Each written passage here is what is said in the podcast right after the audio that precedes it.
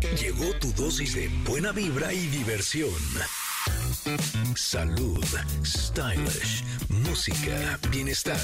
Tenemos todo, pero todo lo que necesitas para estar bien. Ingrid Coronado y Tamara Vargas. ¿Necesitamos decir más? Ingrid y Tamara en MBS. Comenzamos. Hola, hola, Connectors. ¿Cómo están? ¿Cómo les va? Bienvenidos nuevamente a este programa. Iniciamos la semana con ustedes y eso a nosotras nos pone muy, muy, muy feliz. Que sea de verdad un gran inicio de semana para todos. El día de hoy, fíjense que vamos a platicar con la actriz Suria Vega. Qué contenta me pone eso, porque ella nos trae la miniserie Las Viudas de los Jueves. Y además, Salvador López, del Ballet Folclórico de México, nos va a hablar de la próxima gala acompañada de la marimba Nanda Yapa.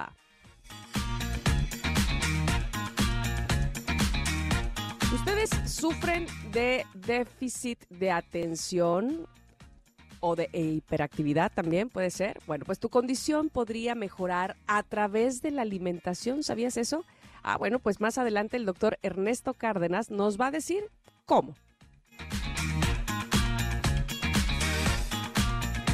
Sabemos que vivir con depresión puede ser una de las etapas más difíciles de la vida, pero a pesar de eso podríamos sostener con éxito tu emprendimiento. Y Jessica Vázquez nos compartirá su testimonio y algunas recomendaciones.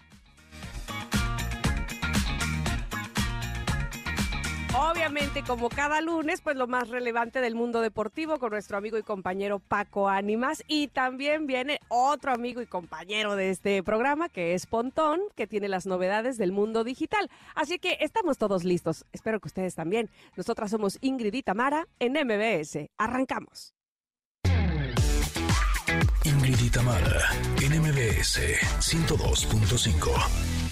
Hoy son viejitas y bonitas. Hoy es lunes de viejitas y bonitas. Les recuerdo por si tienen alguna canción que quieran escuchar que tenga esas dos características, viejita y bonita. Por favor, díganos a través de las redes sociales en arroba Ingrid Tamara MBS.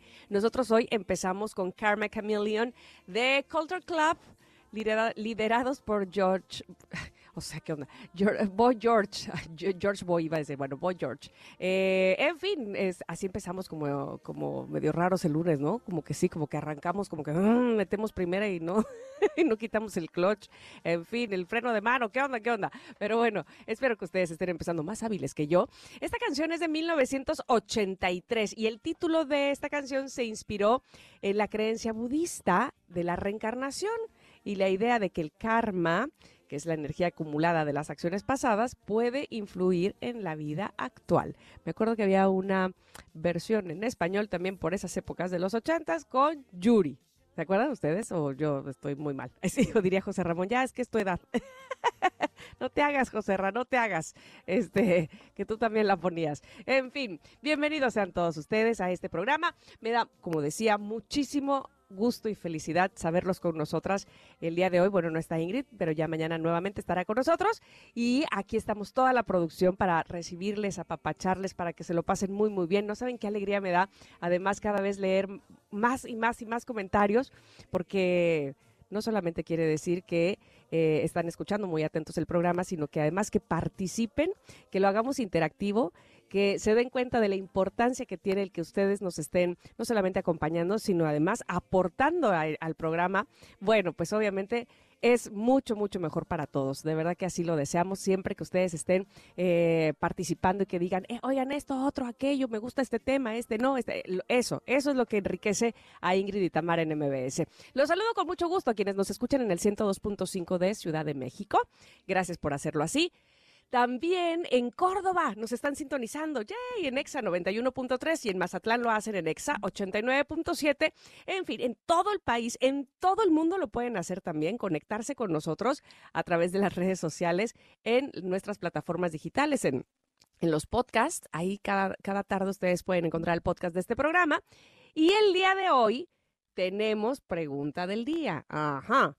Ahí les va, ahí les voy a decir de qué se trata. Piénsele bien porque este, queremos saber sus respuestas, por supuesto. Fíjese, si te dieran la oportunidad de viajar a la luna, pero además te dijeran, puedes elegir a dos personas para que vayan contigo. No importa si son de tu familia o alguna amistad o algún famoso o no, no, no, importa, de todo este mundo totote, de todo el planeta Tierra, tienes eh, oportunidad de elegir a dos personas que te acompañen a un viaje a la luna. Es que lo pusiste muy difícil, Itzel. ¿Por qué un viaje a la luna? Mejor aquí un viaje a Cancún. Está más fácil. Sí, ya sé quién quiero que vaya. Pero viaje a la luna, qué miedo de entrada. Si es oportunidad, bueno. Este, así que díganos, por favor, ¿a quién elegirían? Que se van a, oye, que, se, que, que, me gané un viaje a la luna, que si quieres ir conmigo este, no sé, ¿a quién, a quién le dirían? Insisto, podría ser a lo mejor alguien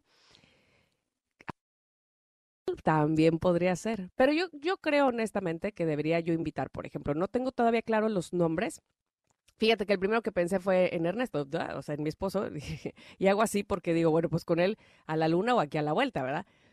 Pero porque es muy práctico para viajar, de verdad que me, me ayuda tanto porque yo no lo soy. Entonces, ya les he comentado aquí que él tiene una, una practicidad y una eh, pues sí, una manera muy práctica de ver la vida, de que no se hace pelotas con nada. Y yo me hago pelotas desde que hago la maleta, ya no sé, ya estoy, ya estoy mal, ¿no? Y él, no, hombre, esto que el otro, y ya, vámonos con eso. O sea, como que pone prioridad eh, pasársela bien y no en otras cosas, ¿no? En fin, e, él, sería un muy, muy buen integrante para ir a, este, a esta expedición a la luna. No sé quién más.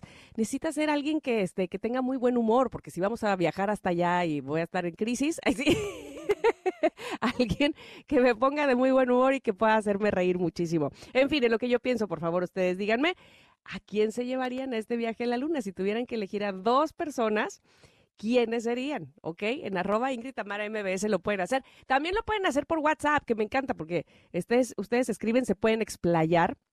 Y entonces siento que esa conversación es todavía, todavía más cercana.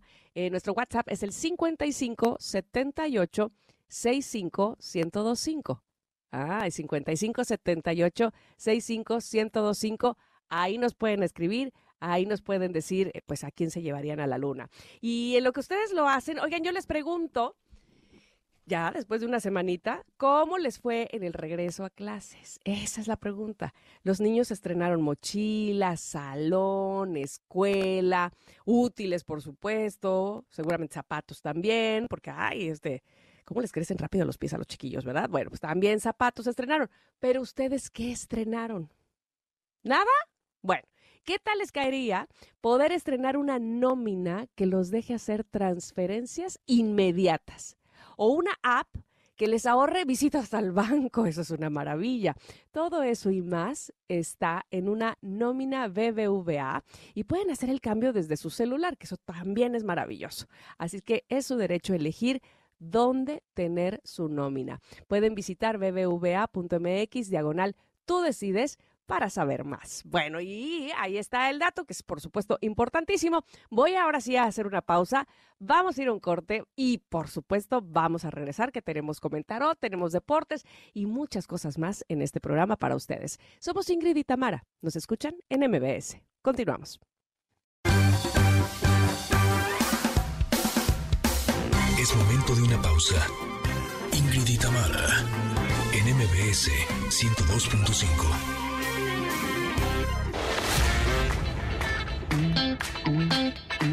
Ingrid y Tamara, en MBS 102.5. Continuamos.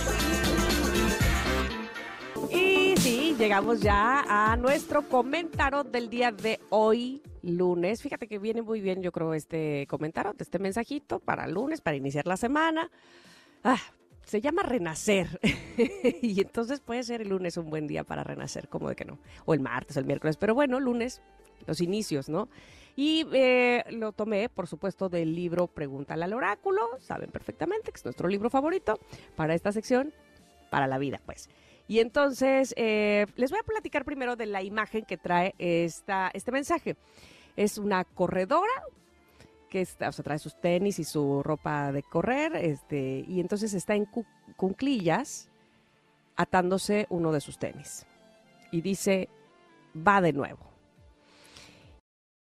Mensaje dice, caer duele, duele mucho, pero levantarse, aunque sea poquito, y mañana otro poquito y después otro poquito, causa orgullo, nos motiva a seguir.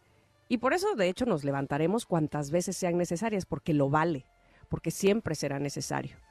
Disfruta del renacer, de volver a empezar transformado, siendo una mejor versión de la persona que fuiste ayer. Y luego el mantra dice, sigo adelante porque puedo, porque quiero. Ay, sí, sí, yo sé, yo sé, yo sé. Soy la primera en decir, ay, qué fácil suena. ay, sí, qué fácil, al cabo me levanto. Sin embargo, fíjate que también los intentos por levantarte también cuentan. Así te hayas levantado un centímetro del piso. También cuenta. Y probablemente la próxima vez serán dos centímetros, serán tres y así.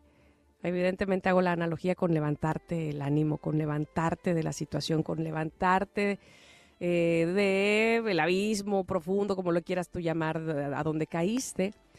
Cuenta, aunque sea poquito, porque muchas veces no tomamos en cuenta precisamente que si no, ay, no me levanté a como estaba o no me levanté al éxito otra vez, este, otra vez caigo porque este, no, no, no me levanté como yo quería, porque me levanté y volví a caer. Por ejemplo, pasa, eh, voy a poner un ejemplo muy, muy clásico y muy básico, pero me parece que es bastante real. Eh, a lo mejor seguir un hábito alimenticio correcto.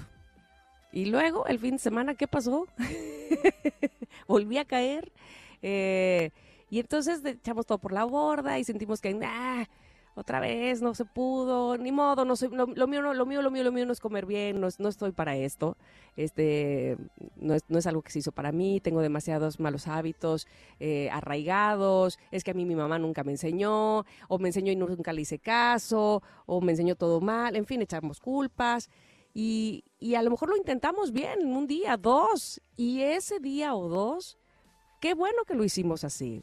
Pudimos, ahí está la prueba de que pudimos evidentemente sostenernos, mantenernos en algo, pues sí, es un reto, cuesta trabajo.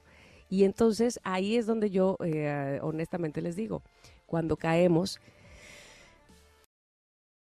bueno, órale va, desde ahí empieza la motivación, me parece, desde ahí empieza el reto, desde ahí empieza inclusive el hecho de levantarte. Cuando dices, ok, va otra vez, ahí ya está el inicio de algo que va para arriba, de algo que te puede hacer renacer, de algo que te puede hacer eh, llegar finalmente a la meta. Pongámonos metas realistas y cortas, eso también lo sabemos. Pero ya el hecho de decirlo, de tener esa intención de, bueno, pues caí este fin de semana, pero voy nuevamente porque pude los dos primeros días. Bueno, voy a tratar de poder por lo menos esos primeros dos y probablemente uno más. Estoy segura que podría. Me lo voy a probar.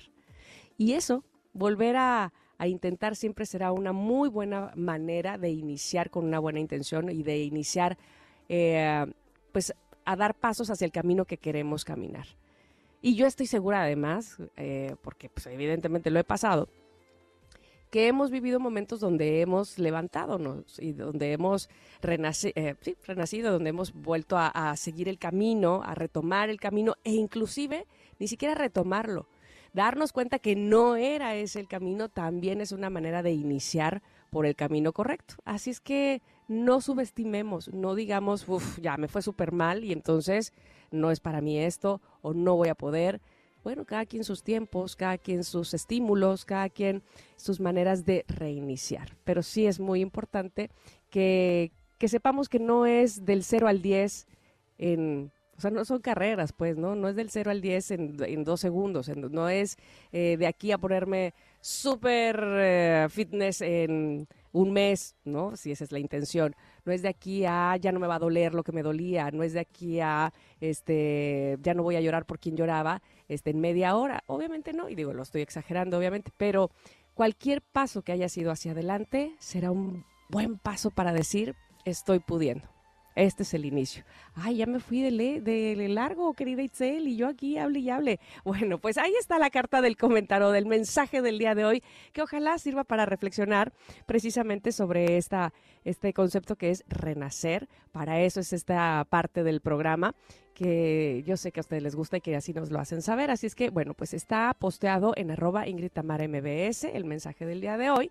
Y también lo podemos eh, compartir para ustedes en nuestro WhatsApp 5578 65125. Ahí, por supuesto, nos pueden comentar cualquiera de estas eh, eh, cualquiera de, las cosas que opinen, que piensen, en algún momento en que han tenido la, la, oportunidad de renacer o de sentir que nuevamente lo volvieron a intentar y funcionaron las cosas. Me encantaría leerles. Vamos a ir un corte y vamos a regresar, que tenemos mucho para ustedes. Aquí en el 102.5 estamos, ¿eh? Somos Ingrid y Tamara.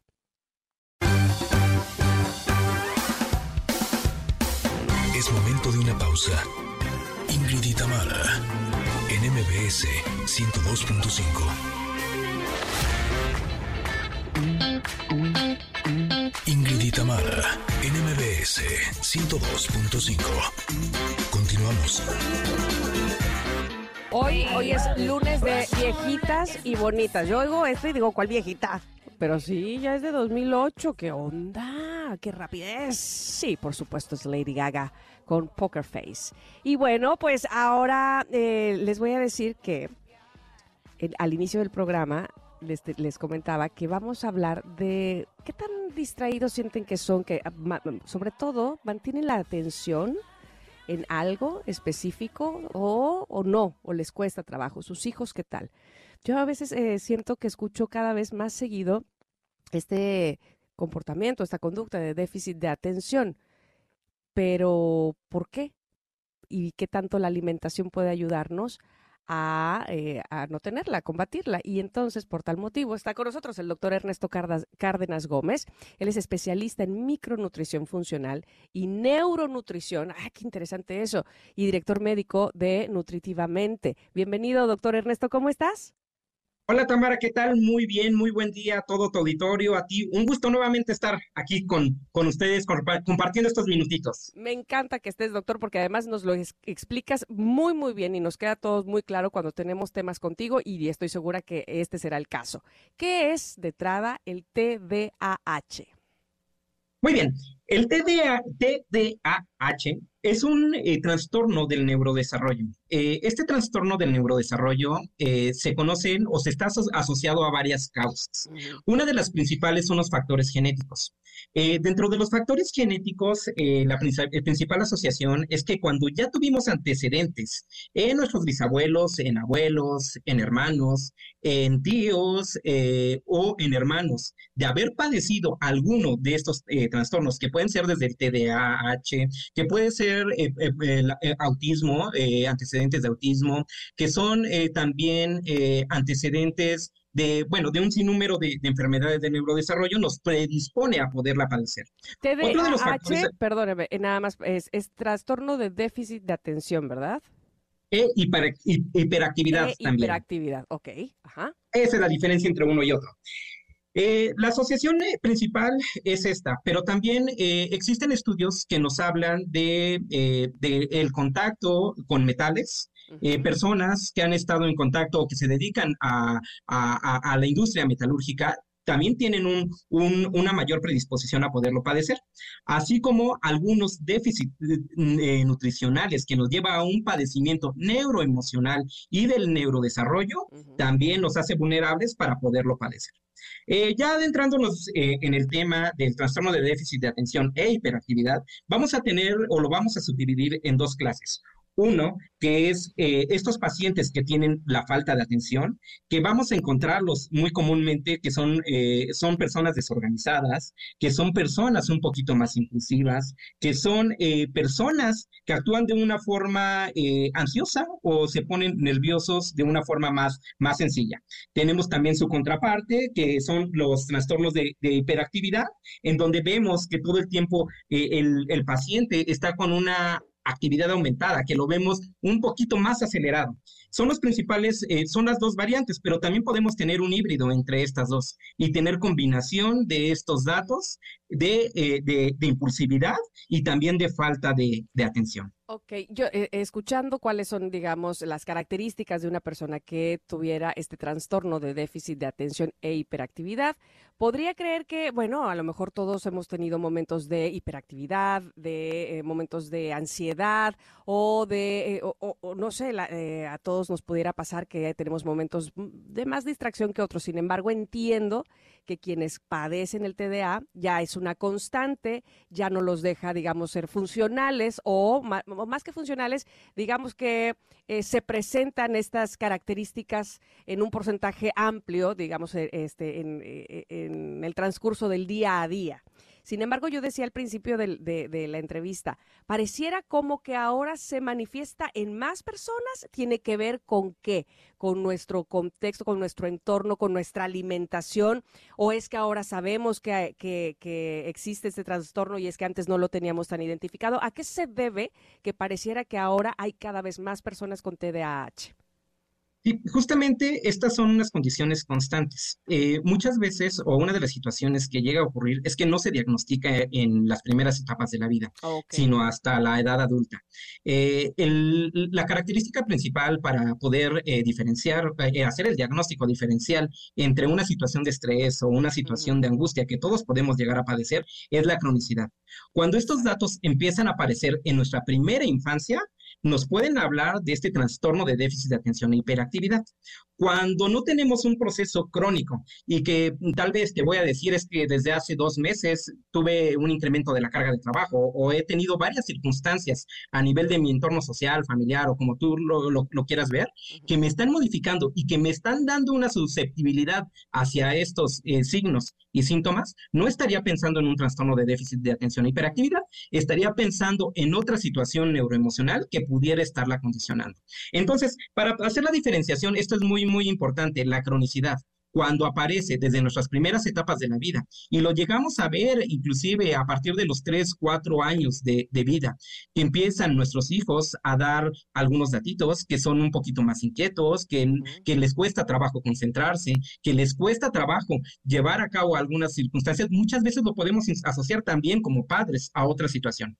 Creo que son datos que nos deben de hacer prestar atención para poder dar un manejo específico y de forma temprana que nos posibilite tener una vida con menos eh, síntomas o con menos implicaciones en nuestra edad adulta.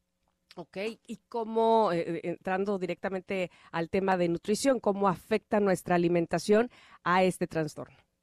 Muy bien, en nuestra alimentación eh, tiene, un, tiene un valor muy importante, ya que a través de ella vamos a obtener todos los tipos de nutrientes. Vamos a tener vitaminas, vamos a tener minerales, vamos a tener aminoácidos, vamos a tener ácidos grasos. La conformación de nuestro cerebro y, y la actividad metabólica de nuestro cerebro va a partir de este principio.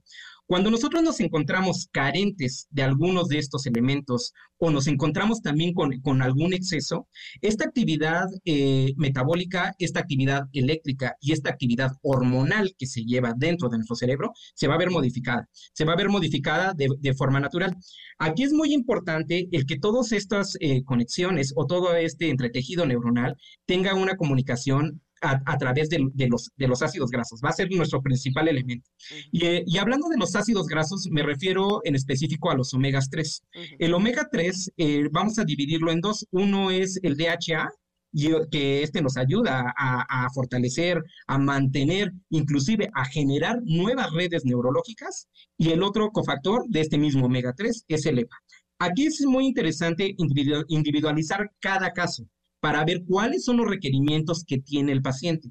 De esta manera, si nosotros empezamos a suplementar ácidos, estos ácidos grasos, por ponerte nada más este ejemplo y hablar ahorita de uno de ellos, va a ser eh, esencial para que esta actividad eh, eh, eléctrica, esta actividad hormonal, esta, volvemos a caer en lo mismo, vuelva a tomar un ritmo natural. Vamos a regularizar estos ciclos metabólicos neurológicos que nos ayudarán a darle una, un, mejor estado y un, una mayor, eh, y un mayor objetivo para que pueda trazar nuestro paciente todas sus actividades que realiza en día en día.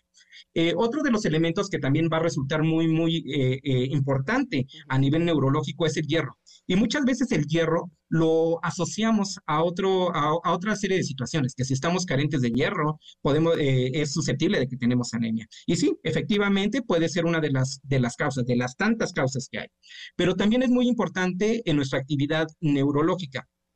Cuando este elemento o este, eh, este mineral se encuentra carente, la conexión neurona-neurona no se lleva a cabo de una forma adecuada ni de una forma específica, situación que puede llegar también a agudizar estas patologías del neurodesarrollo. Mismo caso, que ocurre también y que es muy importante mencionarlo, yo nunca, eh, nunca me gusta omitirlo, es la parte de nuestra salud intestinal. La salud intestinal es parte angular del desarrollo neurológico y de nuestra actividad neurológica. Cuando ahora conocemos que el sistema gastrointestinal es nuestro segundo cerebro, cuando está disregulado, ¿por qué? Porque todos al, al, estar vivos estamos expuestos a virus, a bacterias, a parásitos, a hongos y más con nuestros cambios alimentarios nos hacemos más susceptibles. Cuando esta, eh, esta composición de microorganismos que hay a nivel de nuestro intestino se ve disregulada, nos predispone a una situación mayor. Y hoy en día tenemos, te quiero comentar también de, rápido algo, tenemos, una, tenemos nuevas pruebas para hacer eh, diagnósticos y para ir de formas más precisas para, para el abordaje de todo este tipo de, trastornos de neurodesarrollo, incluyendo el TDAH. se pueden hacer ya hoy en día una codificación de genes, esto en nuestro ADN. Y con ello podemos ver de forma precisa la susceptibilidad que tienen nuestros hijos para padecer trastorno de déficit de atención e hiperactividad y nosotros también, ¿no? Y no nada más para esa patología, de que me pueda aparecer un evento vascular cerebral o problemas eh, de, eh, eh, cognitivos, problemas de aprendizaje, problemas de organización. Pero a través de un estudio del DNA o, cómo se hace. Exactamente, se pueden hacer desdoblamientos de estas cadenas y recordemos cuál es la base de nuestro material genético, aminoácidos, que van a preceder a las proteínas. Entonces, cuando tenemos un ciclo disregulado de estos aminoácidos en alguno de nuestros genes nos predispone a tener más padecimientos neurológicos y neuroemocionales. Ahí está el estrés, ahí está la ansiedad, ahí está la depresión. Inclusive, si en algún momento nuestro gen viene codificado para, eh, para poder tener una situación de adicciones o intentos de suicidio, podemos empezar a corregirlo ya de forma prematura, restableciendo esta secuencia de aminoácidos que tenemos todos y que nos caracteriza y nos da nuestra identidad de nuestro cuerpo. Qué maravilla lo que estás diciendo y por supuesto hasta ahí, obviamente ahí vemos también el avance tecnológico, eh, específicamente en la medicina y en, la salud. Ahora te quiero preguntar, así como hablabas de eh, del omega y del hierro, ¿habrá algún alimento que haga lo contrario? Lo digo porque, eh, por ejemplo, lo veo en los niños y obviamente también en nosotros los adultos. Pero me acuerdo mucho en los niños que nos daban, en mi época, seguramente ahora también, eh, cápsulas de aceite de hígado de tiburón, ¿no? Y bueno, yo quiero decirte que me encantaban y hasta las masticaba, o sea, yo loca.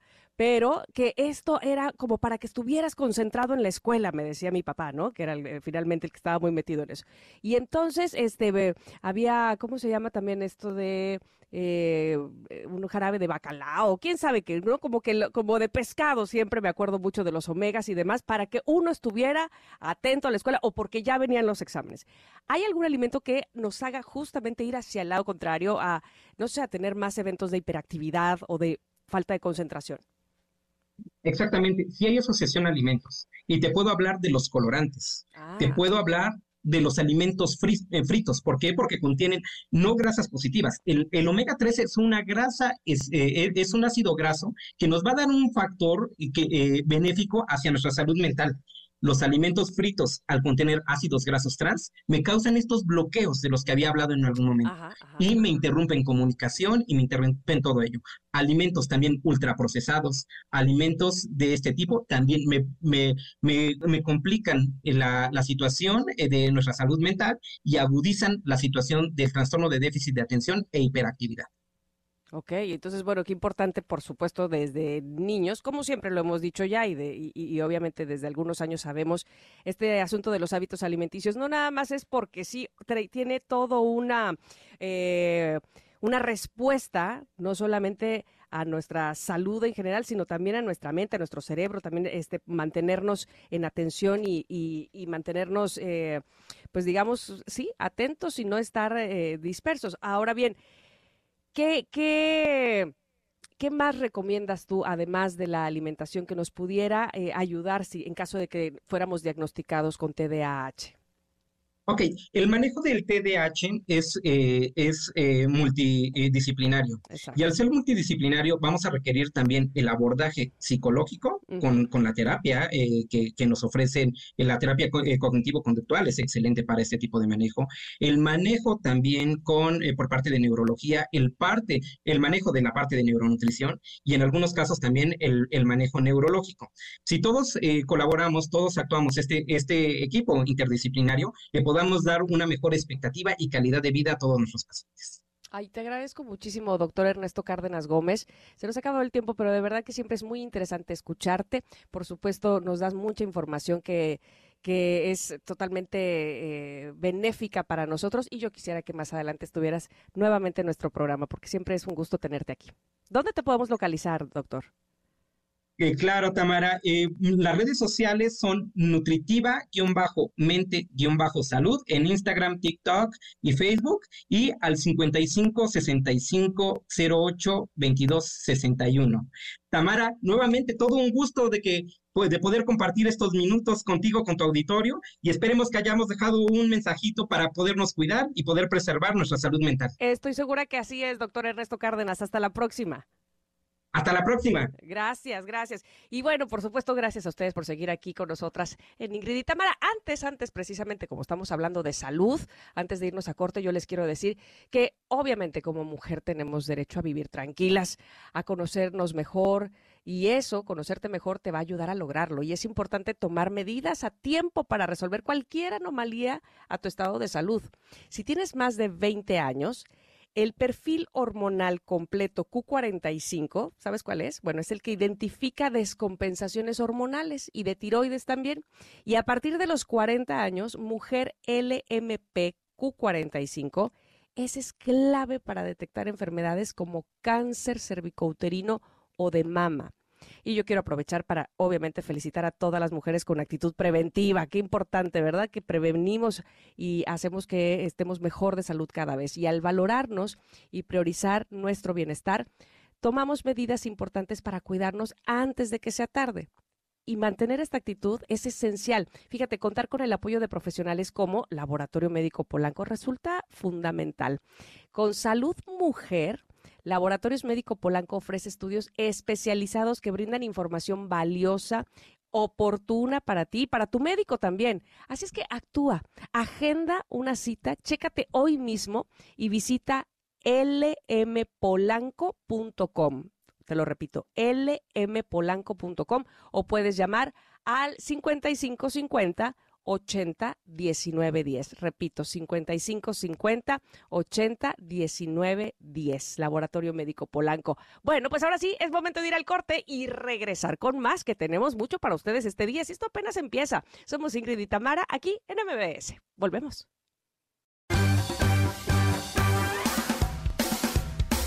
Es momento de una pausa. Ingrid y Tamara en MBS 102.5.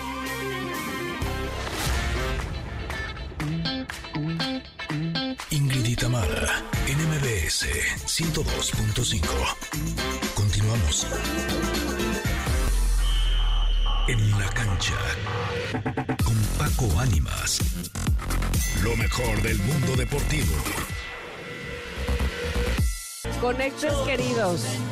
A ver, varias cosas. Les recuerdo que hoy es lunes de viejitas y bonitas. Les recuerdo que aquí no se juzga a nadie. que aquí todos tenemos oportunidad de poner nuestra canción. Es el caso de esta que estamos escuchando, que es de mi amigo querido Paco Ánimas, y que yo no voy a juzgar, pero ahora sí no tengo ni una idea de qué pusiste, Paco. Se llama Tus Mentiras. Ándele. El éxito de los Bookies. Ándale. O sea, aparte me encanta porque, porque Paco tiene, o sea, es un chavito, tiene muy poquita edad y siempre agarra unas de los ochentas acá profundas, ochentas inicios. Es que con eso me criaron, hombre. Los Bookies un exitazo. Después, para los que somos del norte, Grupo Pesado la hizo suya. Y otra versión que se llama Tus Mentiras. Ah, vale, no, pues qué bueno que vienes a instruirme no solamente de deportes, sino de ese género musical. Cultura regional mexicana. Exacto, del que no sé mucho, así es que bueno, pues ahí está. Paco Ánimas, ahora sí, dinos por favor qué pasó este fin de semana en el mundo de los deportes. Bueno, vámonos primero con los resultados de la Liga MX. Se jugó la jornada del fútbol mexicano.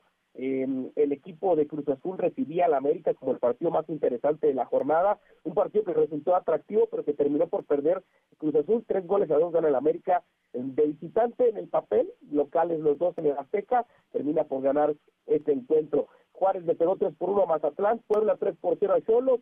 Empató León con Necaxa 1 por 1. Santos venció 2 por 1 a Pumas.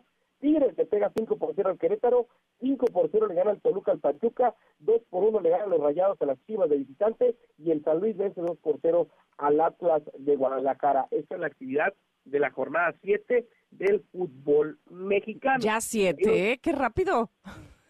Sí, y eso que hubo la pausa de la, de la, de la Leagues Cup, ¿eh? pero bueno, ya se están poniendo a tono en ese tema. Por otra parte, Checo Pérez volvió al podio en el Gran Premio de Italia en Monza, eh, Verstappen lo vuelve a hacer, vuelve a ganar de manera consecutiva. Ya hasta perdí la cuenta, Tamara, de cuántos mm. premios ha ganado Verstappen de manera consecutiva. Y nuevamente en esta temporada vuelven a hacer el 1-2. Checo salió quinto en esta carrera, pero logró eh, remontar posiciones y colocarse en el segundo lugar y así terminar el circuito de una forma espectacular. Checo Pérez vuelve al podio este fin de semana. Y también están listos ya los octavos de final del US Open. Recordemos que está llevándose a cabo el US Open, eh, este torneo de tenis importantísimo, y bueno, ya están listos los octavos de final. Eh, vamos a ver cómo terminan por eh, cuadrarse las llaves en esta en el individual masculino. Jack Draper contra Rublev, Alcaraz contra Arnaldi, Medvedev contra Minor, son de las más esperadas. Medvedev contra Sinner. Va a ser también otro encuentro muy interesante. Veamos cómo termina por darse el día de hoy. En el punto de la 11 empiezan ya los, los encuentros. Veamos cómo terminan estos octavos de final y quién avanza a la siguiente fase. Perfecto, que ayer ayer estaba viendo el femenil, este también estuvo bastante bueno, bastante interesante, creo que este esta chica de 26 años, bueno, este, le ganó a la mera, mera, mera. ¿Cómo no está Ingrid para que nos diga exactamente los nombres, verdad? Porque parezco yo así como que, esta niña, la de naranja. Pegula, creo que se apellida. ganó, ganó Gau, ganó Cistea y ganó Muchova. Ok, ok. Bueno, pues cada vez se pone mejor el US Open. En el masculino. Recordemos que, que, pues eh, Djokovic eh, pues también participó en este torneo y ganó, ya el, Día, el día de ayer ganó, eh, avanzó, Fritz también avanzó, Tiago también avanzó, Shelton también, y hoy le toca el turno a Alcaraz, que es el favorito, contra Mateo Arnaldi a las 15 de la mañana, tiempo de México, arranca esta fase. Y también debes estar contenta porque esta semana regresa la por, Por, por fin, por fin. Ahí sí, fíjate, este, sí, dígame. Ahí sí. ¿Con qué encuentro, no? Recordemos que el jueves arranca la actividad de la semana 1 de la NFL. Los Kansas City Chiefs contra los Lions será un gran encuentro a las 6.20 tiempo de México. Este jueves arranca la actividad de la semana 1, después de ahí nos vamos a trasladar hasta el domingo, cuando jueguen los Browns contra los, eh, los Browns contra los Bengalís, los Ravens contra los Texans, y será ahí una serie de partidos importantes en esta semana 1, que sin duda eh, pues es de lo más esperado para muchos aficionados el regreso de la NFL. Hay buenos, buenos para la semana 1, ¿eh? El, el, y es el primer año post Tom Brady. Oye, de verdad, de verdad, bueno, pues ya es que ahora sí que había que dejar espacio para los que vienen, ¿no? Brady ya no tenía que demostrarle nada a nadie, nos ha quedado claro quién es, la calidad de jugador que, que es, así es que bueno, pues ya, ahora sin, sin Brady en la NFL. Y no es por nada, pero el domingo, uno de los duelos más interesantes de esta semana uno, el de los Broncos contra los Raiders. ¿eh? Ay, sí, sí, sí. Bueno, pues que esa ya es una, una batalla este, campal. Es decir, sí, sí, sí. Este, le mando saludos a Frankie Mostro, porque bueno, siempre hacemos apuestas y es que ya, ya se verá este, ahora cuánto le voy a ganar. Ay, sí. este, pero bueno, pues siempre nuestros equipos juegan por lo menos dos veces eh, en la, en la temporada de la NFL. Ya se verá cómo nos va esta vez y cómo le va a los Raiders. Pero bueno, pues qué bueno que, que ya regresa ahora sí el mundo de la NFL, que estaba escuchando, creo que te decía la vez pasada, que había rumores de que Miley Cyrus hiciera el medio tiempo. Leo, me encanta porque todavía empiezan los partidos bien, bien, bien y ya queremos saber quién va a estar en el medio tiempo del Super Bowl, que es hasta febrero, ¿ok? Sí, definitivamente. Entonces, pues a, estar muy, pero muy pendientes de lo que será, eh, sin duda, este arranque de la NFL. Para todos los que la extrañaron, está de vuelta, ¿eh? Oye, y ahorita que decías que el partido este de, de, los jefes de Kansas, ¿ya viste la serie esta que se llama Mariscal? Que por cierto la produce Peyton Manning. Jajaja. Fíjate que me la han platicado mucho y no la he visto, ¿eh? Sí, está, está buena, está bastante interesante. Sobre todo, bueno, los tres mariscales de, este, de los que se habla, eso es muy interesante todo lo que se dice, pero obviamente, pues por los números y por lo que representa eh, Mahomes, pues ver su historia y ver lo aferrado que es. A mi marido le cae gordo, quiero decirte, ¿eh?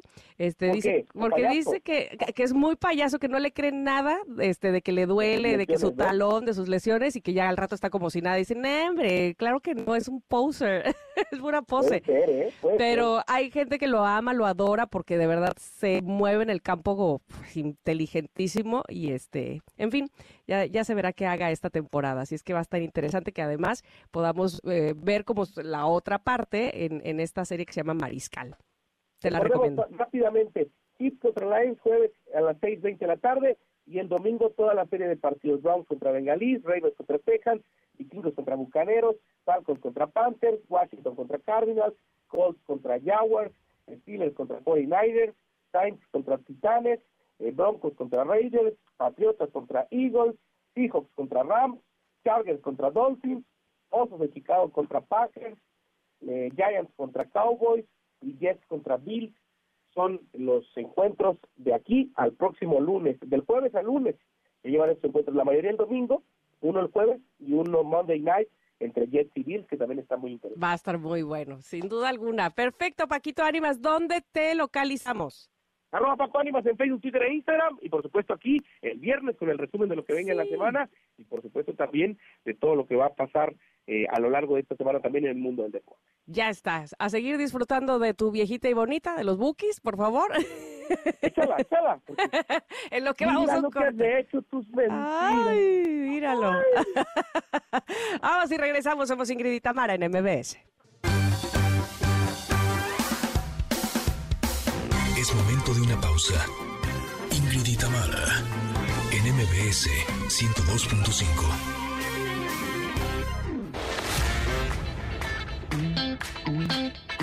Ingrid y NMBS 102.5. Continuamos.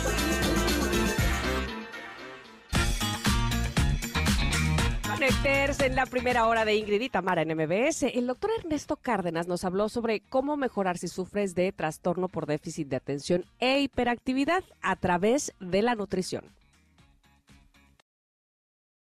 y la actividad metabólica de nuestro cerebro va a partir de este principio. Cuando nosotros nos encontramos carentes de algunos de estos elementos o nos encontramos también con, con algún exceso, esta actividad metabólica, esta actividad eléctrica y esta actividad hormonal que se lleva dentro de nuestro cerebro se va a ver modificada, se va a ver modificada de, de forma natural. Aquí es muy importante el que todas estas conexiones o todo este entretejido neuronal tenga una comunicación a través de, de los ácidos grasos. Va a ser nuestro principal elemento.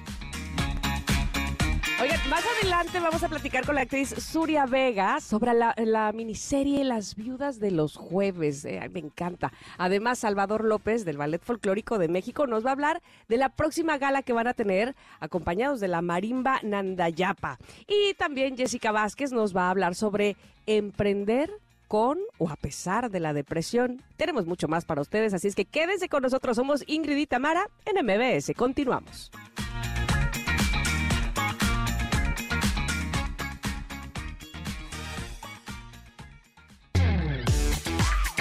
Ingrid Tamara, NMBS 102.5. Pontón. NMBS, lo mejor de tu vida digital. No cabe duda que esta canción de Fobia es una viejita y bonita. Muy bien tú. Sí, viejita pero bonita en este lunes, una canción de 1995, ya tiene 28 años esta canción, o sea, 30 años prácticamente. Esta canción de su álbum Amor Chiquito de Fobia, que es de mis favoritas de Fobia, ¿eh? Sí, sí, sí, Veneno, Veneno Bill se llama, ¿verdad? Venenoville, exactamente. Ahí donde el, baterista era en ese momento Jay de la Cueva. Bueno, Jay de la Cueva. Fobia.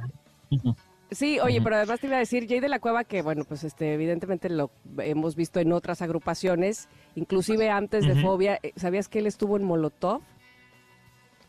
Sí, estuvo en Molotov, es correcto, así es. Sí, y ahora, este, bueno, se ha despedido de su proyecto de de Moderato, porque ya va a ser este su proyecto como solista, lo cual me parece que a ver a qué horas, Jay. se me hace tan talentoso. está bien, ¿eh?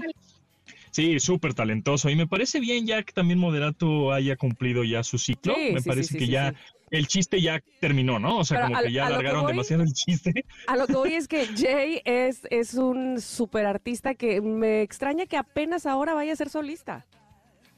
Sí, sí, sí, efectivamente. Y bueno, ahí también anda metido en Titán con el Silverio, Ay, bueno, ¿no? Está como también, en todos lados. Es que tiene tantos proyectos, pues sí, ah, cuando eres así de talentoso, quieres este hacer, seguramente es de las personas que, oye, y hacemos esto, órale, va, ¿no? Va. porque sabe que puede. Dice que sí a todo. Exacto. Claro, pues baterista, bajista, guitarrista, cantante, pianista, de todo. Claro. pues sí. Un buen frontman que es. En fin. Pero bueno. Cuéntame. Eh, pasando a la cosa no tan artística, sino tecnológica, pues nos vamos a ir con lo de la inteligencia artificial, ¿no? Que hemos, pues muchos nos, eh, muchas personas se sienten amenazadas o sienten amenazadas su trabajo con respecto a la inteligencia artificial. Ya llegó y nos va a quedar, nos vamos a dejar, este, nos va a dejar sin empleo, y como mucho miedo con respecto a eso, ¿no? Y pues no, no tengan miedo, pues es, así es la evolución de la vida y unos van transformándose, unos empleos se transforman, otros sí, algunos se mueren, otros se crean nuevos. Entonces, bueno, pues em, eh, hasta la, esta, ¿cómo se llama? La, el foro, el foro, foro, un foro de estos económicos.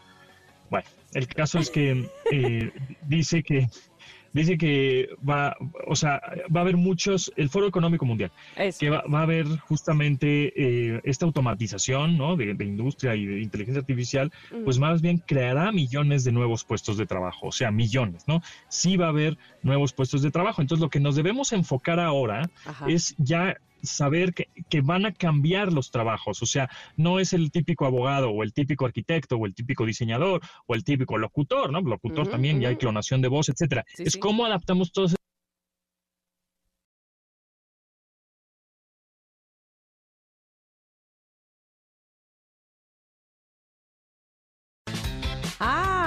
¿por qué dejé de escuchar a todo el mundo? ¿Qué pasó? ¿Qué pasó con Pontón? ¿Se fue? ¿Así, pum? este, para que veas, porque la tecnología puede hacerte eso, Pontón, fíjate. Que, que, no, la, no la pruebes, que no la retes, porque te, te, apaga el micrófono. Algo pasó ahí, pero bueno, en efecto, hoy estamos hablando con Pontón, o estábamos hasta hace un momento, espero que podamos restablecer la llamada, de los nuevos empleos que generará la inteligencia artificial, más allá de creer, o más bien, el lugar de creer que la inteligencia artificial podría quitarnos empleos. Pontón nos está hablando de eh, todo lo contrario, que se, que se dice que vamos a tener muchos más, otro tipo de empleos, o bien que los empleos actuales se van a enriquecer, obviamente, de la inteligencia artificial, pero tendremos que aprender, obviamente, a, hacerlo de, ciertas maneras o de diferentes maneras. ¿Estás ahí, verdad, Pontón? Sí, ahora sí, sí, con la, con la llamada tradicional, porque por datos algo pasó ahí con Oye, es que les decía yo a los connectors, es para que la tecnología diga, ándale, también puedo hacer esto, quitarte el micrófono. Exacto. También te puedo callar la boca. Exactamente. Pero bueno, estabas hablando, por ejemplo, de eh, profesiones como eh, los abogados, los, este, no sé, arquitectos. A mí eso, por ejemplo, los arquitectos me llama mucho la atención porque ahora tú pones, este, quiero una, tengo un terreno de tanto por tanto y quiero una casa de tantas plantas y quiero, o sea, de, tantos metrajes construidos y ¡fum! O sea, te aparece ahí el plano. ¿Qué es esto? Claro, aquí lo, lo, más interesante es que, como lo hemos dicho en varias ocasiones, la inteligencia artificial lo único que está haciendo es que nosotros como humanos pensemos mejor, seamos más orgánicos, digamos, seamos más humanos, sentido común, inteligencia emocional, etcétera, ¿no? Porque todo eso, eh, digamos que las máquinas crean, ¿no? O desarrollen, eh, obviamente proyectos y este, datos y todos esos datos que genera la inteligencia artificial, realmente el que consume sigue siendo el humano, o sea, no, no, no, la máquina no crea cosas para las mismas máquinas, sino este, el que el consumidor final pues sigue siendo humano, entonces debe de haber siempre un humano quien esté pues eh, equilibrando y curando el contenido y puliéndolo y dándole ese feeling porque al final aunque la máquina te haya ayudado a un 50, 60 o 70% de la chamba, pues al final el que te va a consumir, el que va a comprar tu producto, el que va a vivir en una casa, el que va este, a ver tu video, pues va a ser un humano. Entonces, entonces ténganse, no tengan miedo de que la inteligencia artificial va, va a llegar y nos va este, a desemplear a todos, porque el humano es sumamente importante porque el, consumidor sigue siendo humano. Entonces, de humano a humano. ok, lo que, lo que entiendo en todo caso es que aprendamos a manejar como herramienta la inteligencia artificial. Más allá de decir, uh, pues ya vino a ocupar mi silla, es permanezco en mi silla, pero ahora yo sé cómo manejar la inteligencia artificial a mi beneficio. Así es, es correcto. Y entonces, los nuevos puestos de trabajo que, pues, evidentemente no existían hace bueno, ni siquiera existen todavía, pero pues existirán, así te digo, como ciencias de la comunicación, pues antes ni existía esa carrera y no, y empezó, o diseñador, o todas estas, pues van siendo que, carreras que van creándose nuevas, como por ejemplo, ingeniero de prompts o ingeniero en indicaciones. O sea, que es un profesional que diseña instrucciones detalladas para las herramientas, como bien dices, de inteligencia artificial, evidentemente eh, eh, permitiendo una comunicación más precisa. No es lo mismo que yo le ponga, eh, la vez pasada que estábamos platicando, le pongo un conejo rosa ¿no? a la inteligencia artificial, a un conejo rosa con este orejitas blancas y colita de algodón, y, ¿no? O sea, toda esa indicación pues es gracias a que hubo un ingeniero que estudió las inteligencias artificiales para sacarle el provecho y que los resultados sean óptimos o lo que o lo más cercano a lo que tú quieres, ¿no? Entonces, eh, cómo dominar esa inteligencia artificial. Entonces va a haber ingeniero en prompts, ¿no? Ingeniero en indicaciones precisas para que la inteligencia artificial funcione como quiere. Ahora, otro otro puesto, otra carrera, otro otro departamento, podría ser investigador de IA, ¿no? De inteligencia artificial. Ah, qué bueno está ese.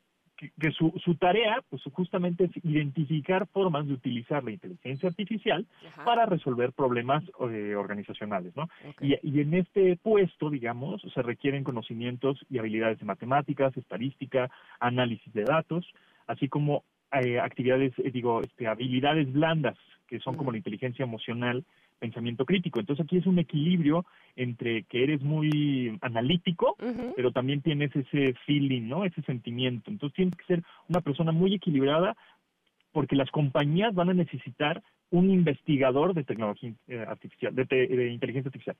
Por ejemplo, otro, otro puesto, experto en procesamiento del lenguaje natural. A ver, ¿qué es ¿Qué es esta?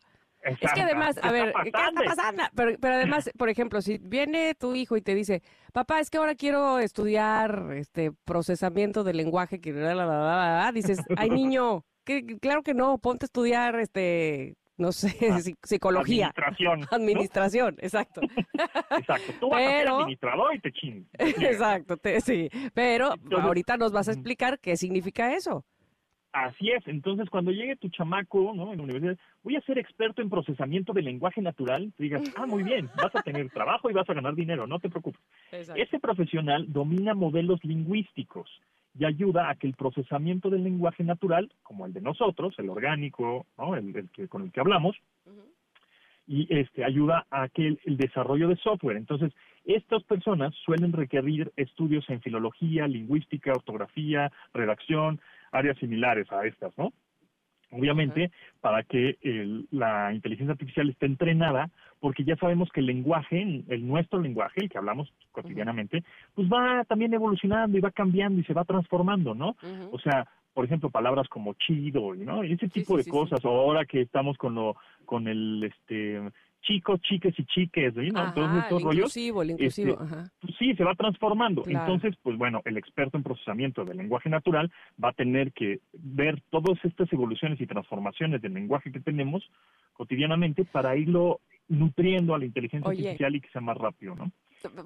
espérame, espérame, tenemos que ir a un corte, nada más que con este me quedé este, pensando, si habrá todo, o sea, dará para una carrera tú, ya, no sé, a lo mejor yo estoy pensando que es algo muy simple, pero este seguramente quieres puede ser igual alguna especialización, especialización, ¿verdad? Puede ser como estudiaste lingüística o estudiaste lenguajes o idioma y te especializaste en en ser experto en procesamiento natural del lenguaje, ¿no? Claro, inclusive inclusive si estudiaste robótica porque obviamente también este, los ah. robots necesitan hablar o, lo que hacen, los que necesiten, lo que hacen para tener más, eh, más uso o más contacto este, natural es precisamente a través del lenguaje. Así es que sí, también ahí.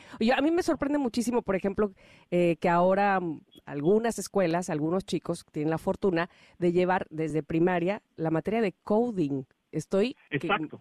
Wow. Oye, pero, pero, ya me están regañando que vamos a un corte y que ahorita venimos a seguir platicando porque a ti y a mí no nos para nadie. Justo, justo es que le diste el clavo ahorita con lo de la robótica, pero ahorita platicamos. Órale, venimos, ya saben que estamos, eh, como siempre, se pone muy buena la plática tecnológica con mi querido Pontón. Quédense aquí en Ingrid y Tamara en MBS.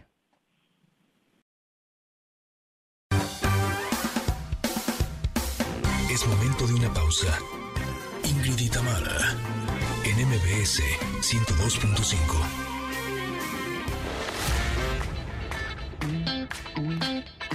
Ingrid y Tamara, en MBS 102.5. Continuamos. No, pues ahora sí nos fuimos muy atrás. o sea, 1975. ¿Qué tal eso? ¿Ni habías nacido, Pontón? Con esta canción. Había nacido. Ni yo, ahora que me estoy acordando.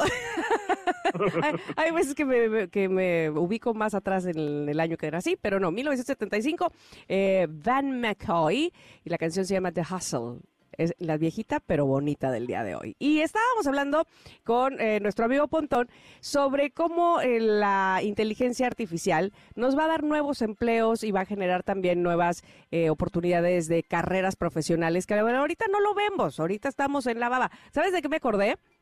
¿Te acuerdas como en los principios de los 90 había por donde quiera una escuela de computación. Entras, ¿no? Y te trabas a tu escuela de computación.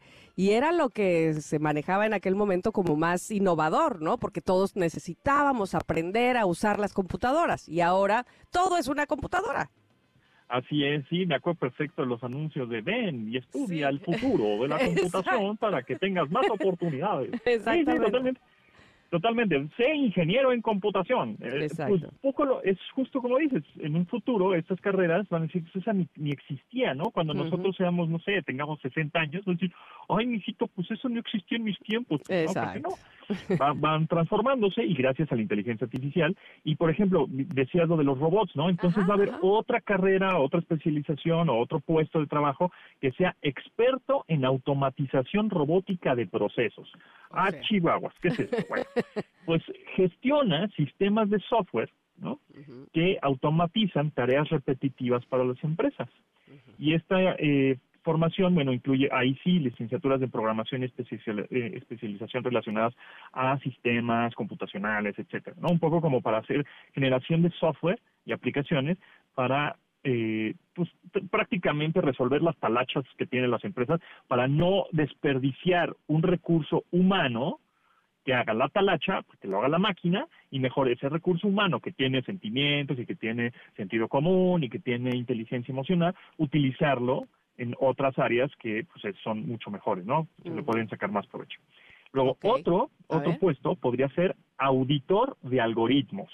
Ah, ah a ver.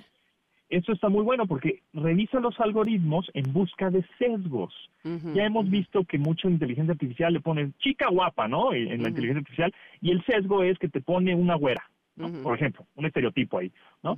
Este, o niño autista, y entonces te pone a fuerzas un niño muy flaquito con lentes, a fuerzas, son esos sesgos que el auditor en algoritmos, pues va a justamente a tratar de equilibrar lo más posible siempre la inteligencia artificial con los datos que se tienen, ¿no? Para que no se discrimine el género, la raza, la edad, ¿no? Y sea lo más objetivo y equilibrado posible. Entonces, un auditor de algoritmos, pues debe de tener justo eh, conocimientos y ser muy ético, ¿no? este, Ahí es donde está la parte humana ahí está la parte humana. Entonces, por eso siempre digo como que, que, lo único que está haciendo la inteligencia artificial es que valoremos más los humanos, ¿no?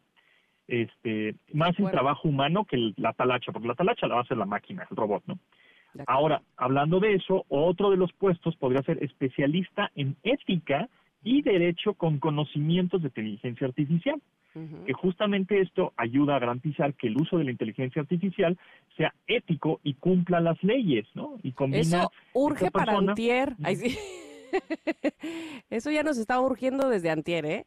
Exacto, por supuesto, ya mega urge, pero pues ya sabemos que siempre las regulaciones y todo llega 100 años más tarde. Pero bueno, el chiste es que ya no, estemos como medio abiertos a que necesitamos en las empresas, pequeñas, medianas y grandes, en las escuelas, en los eh, medios de comunicación, qué sé yo, en, cualquier tipo de organización, necesitamos un especialista en ética, pero con conocimientos de derecho, ¿no? Como oh. aguado. Entonces, aquí se combina la carrera de derecho y de abogados, digamos, tradicionales, pero tienes que conocer la inteligencia artificial, tienes que tener una ética, pero súper estricta, como para empezar a implementarla en los desarrollos de inteligencia artificial que están las empresas lo están lo están haciendo, ¿no?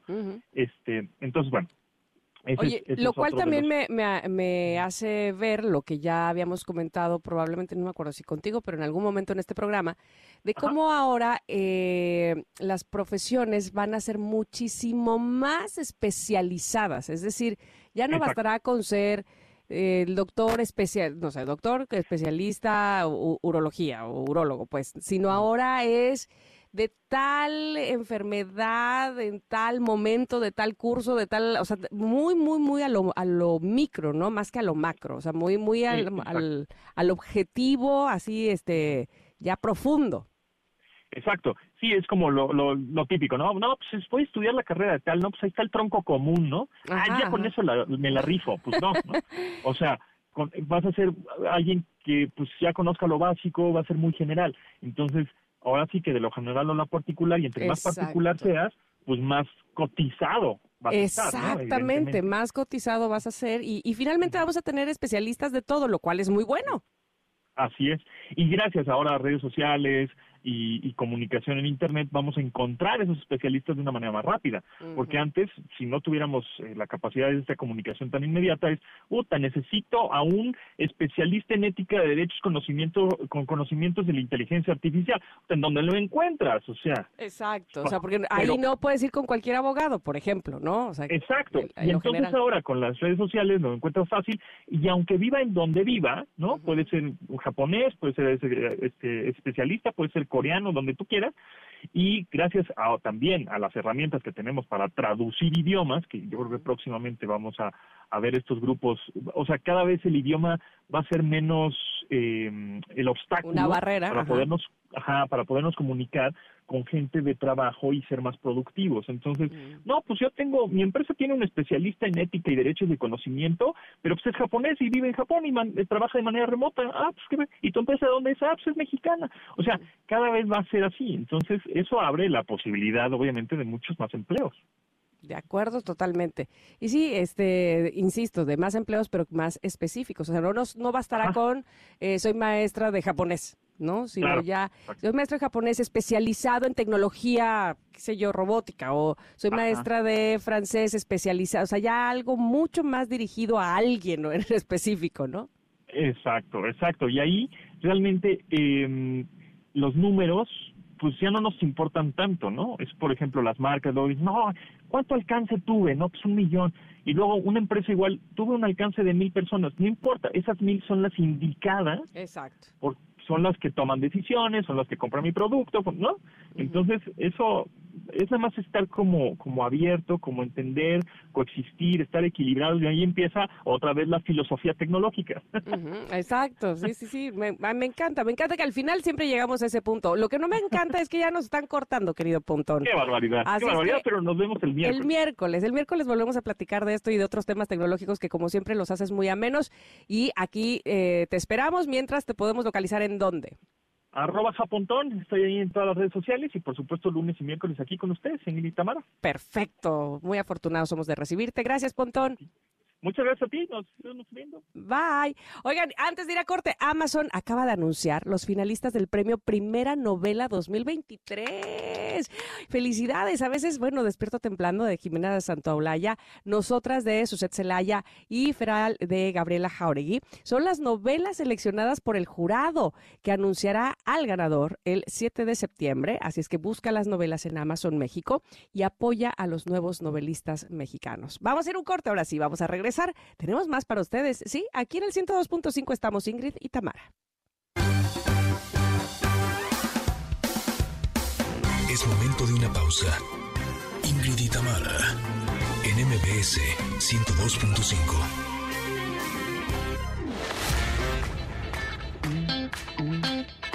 Ingrid y Tamara, en MBS 102.5. Continuamos. Uy, uy, uy, uy, uy, estamos de regreso. Les recuerdo que hoy en la música en este programa son viejitas y bonitas. Esta, esta es eh, de 1998 y es de Google Dolls, Iris, esta canción que recibiera múltiples nominaciones a premios, incluyendo dos nominaciones al premio Grammy en 1999 y también ganó varios premios como el ASCAP Pop Music Award. La recordamos bien, ya es un clásico, por supuesto, Iris de Google Dolls.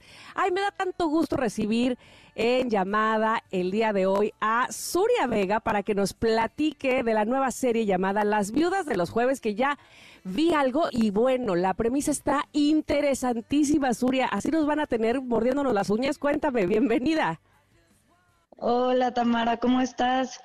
Pues sí, la verdad es que sí los vamos a tener así. Es un, un thriller buenísimo que, que retrata un, sector de la sociedad que normalmente siempre está, está retratado como muy aspiracional. Y esta serie creo que es todo lo contrario, ¿no? Se ve ve todo lo que hacen estos personajes, esta doble moral eh, por pertenecer a un estatus social socioeconómico. que, que, no solamente eh, es alto, sino además cobran digamos, pagan más bien muy caro el precio de, de, poder estar ahí, de permanecer ahí, ¿no? Este son, son precios que incluso tienen que ver con su vida misma. ¿Es así? Completamente. Y yo creo que también eh, una de las cosas más fuertes que eh, por lo menos yo sentí al filmar la serie es como en algún punto pierdes la noción de la realidad, ¿no? De cómo te ven los demás, de cómo ves a los demás, de la empatía que, no existe, eh, de la hipocresía y de, y de no poder parar, ¿no? De cómo saber que estás en un problema y seguir metiéndote más y más y más entonces, pues sí, es una miniserie basada en el, en el libro de Claudia, de Claudia Piñeiro. Eh, solo son seis capítulos. Oh. Es una sola temporada. Y, lo veremos todos juntos, los mismos capítulos, es decir, toda la serie de inicio. Sí, salen, salen al mismo tiempo. El 14 de septiembre pueden echarse todo el puente a ver del, del 1 al 6 seguiditos. Así lo haremos, las viudas de los jueves, que les voy a leer un poco de la, de, los, la sinopsis que tengo aquí para que se atrapen también, eh, al igual que yo, y por supuesto la vean el próximo 14. Dice, Teresa encuentra a su marido y a sus dos mejores amigos muertos en la lujosa comunidad donde residen. Conforme la verdad sale a la luz, también lo harán sus secretos más oscuros. Y a partir de ahí es que te vuelves loco con cada uno de los personajes. ¿Quiénes más están ahí? Cuéntame. Irene Azuela, eh, Cassandra Changuerotti, Mayra Hermosillo, Omar Chaparro, Juan Pablo Medina, Pablo Cruz, Gerardo Trejoluna, Alfonso Basabe. Eh, somos un elenco eh, muy grande. muy atractivo. Pues ojalá así lo vea la gente y se pegue igual que nosotros ahí a las vidas de los jueves. Oye, dime una cosa, realizar un tipo de serie como esta donde, no sé, este, vas dando eh, cosas interesantes cada vez, cada más, que, cada, digamos, te vas metiendo al público cada vez más, que es lo que quiero decir. Seguramente como actor ha de ser también muy gratificante y todo un reto. Pues yo creo que es lo que buscamos, ¿no? En particular, este personaje es lo más alejado a mí y creo que lo, lo más distinto que he hecho en mi carrera. Y creo que Humberto Hinojosa, que, que es el director, que también dirigió eh, Luis Miguel, mm. tenía muy claro cómo quería retratar eh, a este mundo. Eh, y creo que se logró muy bien. Creo que tiene una propuesta cinematográfica espectacular, la música y es una serie que tiene unos valores de producción enormes y creo que pues eso es lo que buscamos como artistas, ¿no? darle al público eh, algo de buena calidad, una historia que les entretenga y que les guste, pero que esté bien hecha. Me queda claro que cada formato, es decir, este, desde telenovelas o películas, en este caso una serie, eh, se trata de diferente manera, o sea, les dan un tratamiento distinto, porque una serie finalmente en esos minutos, pocos o muchos, depende de cómo se te haga, pero en, ese, en esos minutos eh, tienes que ir digamos, de eh, abajo al clímax y a la resolución, pero con puntos suspensivos para que te quedes enganchado hacia el otro, ¿no? Y este, y eso no siempre se puede lograr, no es fácil tampoco para, pues para toda la gente que contribuye a eso, que es desde los escritores hasta ustedes los actores. Totalmente, y creo que en este caso la plataforma Netflix, que es una plataforma que, que tiene muy claro, ¿no? lo que hace, eh, el producto que la gente quiere ver, cómo lo quiere ver y, estamos muy contentos del resultado. Es muy difícil hacer una serie así porque además retrata una, una sociedad de mucho dinero. Y si eso no lo haces bien, se ve chafa. Claro. ¿No? Entonces, eh, creo que se lo, creo que está muy bien lograda y creo que todos estamos muy orgullosos y, y a la expectativa de que el público pueda verla el 14 de septiembre y bueno, ojalá les guste como, como a todos nosotros. Yo estoy segura que sí, de verdad que nos, nos va a enganchar las viudas de los jueves para que no se la pierdan, no nos la perdamos. Y me da mucho gusto que eh, podamos ver series de calidad también este, hecha, hechas en México. ¿Está, ¿Está hecha aquí? Totalmente, sí, está hecha aquí. Este, estuvimos filmando cerca de la ciudad, a las afueras, pero estuvimos aquí, todo es aquí. Perfecto, pues te deseamos todo el éxito, querida Suria, a ti, por supuesto. Muchas gracias, todo el, reparto. Y, bueno, pues ojalá que pronto podamos tenerte por aquí en el programa con, con más proyectos que siempre nos da mucho gusto saber. Feliz. Feliz, muchas gracias Tamara, muchas, muchas gracias. Y bueno, ahí nos vemos el 14 de septiembre en Netflix. Perfecto, gracias. No se pierdan, queridos conectados las viudas de los jueves. Gracias, Suria. Y bueno, a ustedes les agradezco, por supuesto, que nos estén mandando sus eh, respuestas a la pregunta del día.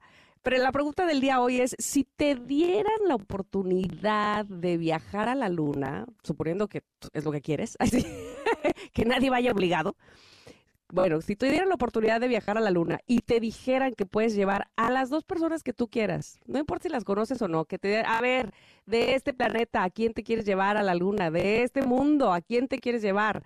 ¿A quién sería? Entonces, bueno, aquí hay respuestas. Mim dice, Hola, asumiendo, dice que ya nos dieron un curso extra rápido para astronautas y lo aprobamos, me llevaría a mi hijo y a mi esposo. La NASA nos daría un piloto y un buen ingeniero por si las dudas. Ok. Elisette dice, hola, mm, para empezar, no iría. Pero sí, sí, me llevaría a dos amigas para platicar mucho. Eso me gusta, Lisette. Es que, es que esa es la cosa ya que vas a aprovechar para estar allá, yo digo que alguien que tenga una buena conversación, una buena plática, que no sea eh, así medio histérico o que se ponga nervioso, porque entonces ahí sí ya perdimos. E, e, ese papel me toca a mí. ese pido ser yo. Igual y nadie me pide a mí para ir, ¿verdad? Pero bueno, si yo soy la que tengo que elegir, sí elegiría a dos personas este, relajaditas. Alberto dice, eh, a mi hija porque quiere ser astronauta y a mi esposa también. ¡Ay, qué buena respuesta! Eh, luego por aquí dice, hola, llevaré a mi papá porque tiene mucho que no sale de vacaciones. Además es súper valiente, le gusta hacer cosas nuevas, se lo merece y tendría que decidir entre alguno de mis dos niños. Ambos aman la aventura, aunque el menor se marea fácilmente. Así que supongo que sería mi hijo grande, Matías. Esto lo dice Leslie. Gracias por sus respuestas, todas son maravillosas y las agradecemos y las de verdad las eh, valoramos muchísimo aquí en este programa que se llama Ingrid y Tamara en MBS. Vamos a un corte y regresamos.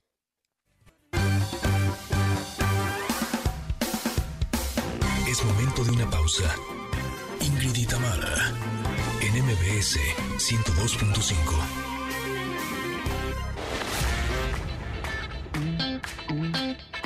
Ingrid y NMBS 102.5. Continuamos. Ok, ok. Oye, mi canto, esta canción es de 2006. Era el, el reggaetón de aquel momento. Este, por supuesto, es Daddy Yankee con eh, Nor y Nina Sky. Y bueno, pues mira, este, ¿ustedes qué dicen? ¿El reggaetón sigue tan álgido, tan en la punta de todo? Me parece que ya no tanto, ¿sí? O sea, como que se ha, eh, pues no sé si deformado o ha variado, digámoslo así, ha tomado otras vertientes, pero no me parece que ahora sea el mismo reggaetón de hace por lo menos unos cinco años, menos de hace, este, pues no sé, casi 20 como este que es de 2006. Y yo creo que sí, que han cambiado. En fin, oigan, en este momento me encanta decir lo que voy a decir porque les tengo regalos. Sí, señoras y señores, conectores queridos les tengo regalos. Este, nada más le voy a pedir tantito que le baje a la música, mi querido Mario, para poder decirles de lo que se tratan los regalos del día de hoy. Aquí está, exacto. Tenemos un pase doble para Lagunilla, mi barrio, sí. Así es que tú puedes ir a disfrutar de esta increíble obra donde Albertano, Maribel Guardia, los hermanos Freddy y Germán Ortega, bueno, te van a mostrar el caos, el folclore, digámoslo así, y lo peligroso de nuestro país, pero de una manera divertida y no vas a dejar de reír. La cita es el 10 de septiembre a las 5.30 horas en el Centro Cultural Teatro 2. Y les voy a hacer una pregunta, se lo van a ganar por WhatsApp. Les recuerdo el WhatsApp, 5578-65-1025. Y quiero que me digan quién protagonizaba la película Lagunilla, mi barrio. Eh, sí, esa película que es por ahí de los 70, yo creo si no estoy mal, este, ¿quién protagonizaba Lagunilla Mi Barrio, la película, y se llevará ese pase doble. Está bastante fácil, estoy segura que ustedes se lo saben. Ese pase doble para disfrutar de Lagunilla Mi Barrio. Y por otro lado, tengo dos pases dobles para Fragmentary, que bueno, es una experiencia musical, pero también visual en donde Milena quiere encontrarse a sí misma. Y esta historia nunca es igual porque es el público el que decide el orden de cada submundo, digámoslo así. Y esto altera el final de la obra. O sea, nunca vas a ver Fragmentary de la misma manera, siempre va a ser diferente. Esto está increíble, honestamente, que el público tenga tanta injerencia y participación en una obra está maravilloso. No puedes dejar de ser parte de esto, es el 6 de septiembre, o sea, pasado mañana, miércoles, a las 8 de la noche en el Salón Supremo. Y si ustedes quieren, también se los voy a regalar por WhatsApp 5578 65 1025 las primeras dos personas que nos digan con quién van a ir a Fragmentary, ah, está facilísimo, este, a quién le van a dar esa bonita oportunidad de, irse con ustedes a, a, ver esta obra maravillosa musical y visual, pues listo, lo tienen, se lo lleva, se lo lleva, se lo llevó. ¿Tengo más? Sí, tengo más. Tengo más regalos. Fíjate, ahí te va. Para todos aquellos que son amantes y fanáticos de la música, de las canciones de Mecano, bueno, pues tengo dos pases dobles para Hija de la Luna, que es el mejor homenaje al grupo español Mecano por Robin Torres. Y la cita es el 8 de septiembre, también es esta semana, 8 de septiembre a las 9 de la noche en Alboa de Mundo E para las dos personas que primero me digan nombre de los hermanos que eh, participaban en el grupo Mecano con Ana Torroja, los dos hombres que eran hermanos. Con eso, que me digan sus nombres, es más que suficiente. No puedo ser más papita ni más barco, ¿eh? La verdad es que pongo las preguntas muy fáciles porque quiero que se lo lleve, se lo lleve, se lo llevo. Les repito, el número es 5578 65 1025 para que ustedes se lo lleven. Y bueno, lo que ustedes están haciendo eso, yo les agradezco nuevamente que estén contestando la pregunta del día. Me encanta leerles, como ya les decía, porque sus respuestas siempre son maravillosas. Si tuvieras la oportunidad de irte a la luna, en el caso de que eso sea lo que más quieras en el mundo, y no sea un castigo de que yo me lo gané sin yo quiero ir, bueno, suponiendo que sí, que te ganas un viaje a la luna y tienes la oportunidad de llevar a dos personas. ¿A quiénes te llevarías? ¿Quiénes se ganarían ese boleto? Dice aquí Sakura, hola, buen día e inicio de semana, Ingrid y Tamara, yay, equipo. Esas dos personas que me llevaría a la luna serían a mis dos amigas, a Miriam, no le para la plática, y a Lupita siempre tiene comentarios con sabiduría y yo me la paso genial con ellas. Así es que vámonos a la luna. Muy buena selección me parece a mí, Sakura. Si me permites, te digo que tú muy bien porque, insisto, ya que vas a ir hasta allá, pues con alguien que te alegre el momento, que te la haga más fácil. Eh, y gente que quieras, como Luis Bretón, que dice, yo me llevaría a mi hijo y a mi papá. Ricardo Yuri dice, la buen día, ir a la luna sería maravilloso, me llevaría a mi hijo nada más, con él tengo y con él disfrutaría muchísimo. Perfecto. Rosa Jiménez dice, hermoso día, feliz inicio de semana. Gracias, Rosa. Sin duda me llevaría a mis dos hermosos hijos. Máximo dice, buenos días, Bella Tamara, muchas gracias. hermosísima Ingrid, que sea un día excelente. A un viaje a la luna me llevaría a mis hijos Michelle y Leonardo. Esa experiencia y aventura creo que sería increíble vivirla con ellos. De verdad, ahora que lo pienso bien, pues, pues, no estamos tan alejados, bueno, no sé si ir a la luna, pero bueno, los viajes al espacio ya Ay, claro, cuestan una fortuna, ¿verdad? Pero bueno, suponiendo que tuviéramos ese dinero, este, si les gustaría ir, dejen ustedes que ya les diga yo con quién, ustedes decidan con quién. Sí serían de los que se pondrían en la fila de yo sí quiero, yo quiero ir, este, lléveme, lléveme. Dígame que eso también me interesa, si, si les da temor o no, si, si les da más curiosidad que temor. Heidi dice, a mis hijos llevaría y una persona más Miclo, ellos saben lo importante que es la luna para mí. Ella sabe mis secretos y me ha cumplido deseos, así que a ellos los llevaría. Perfecto. Alba dice, mi hermosa hija que le gusta viajar y a mi hermana que le gusta la aventura. Uh, pues ya con eso, ahí está la combinación perfecta. Sonia dice, eh, yo llevaría a mis dos hijos para experimentar juntos esta espectacular aventura.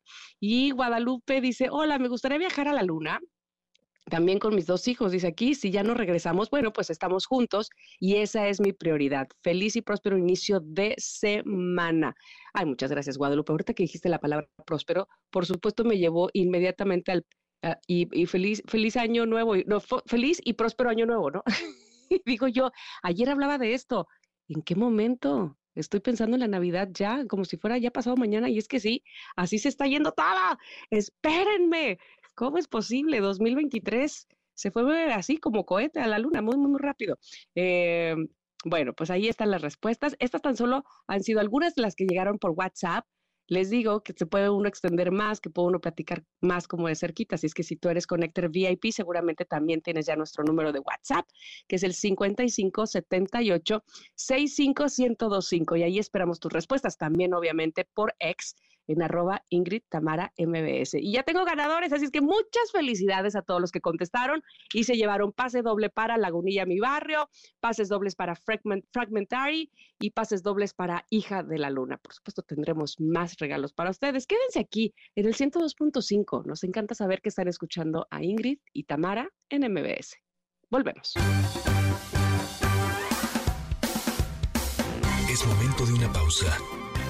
Ingrid y Tamara en MBS 102.5.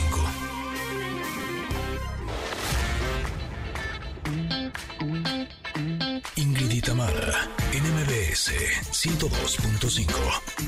Continuamos.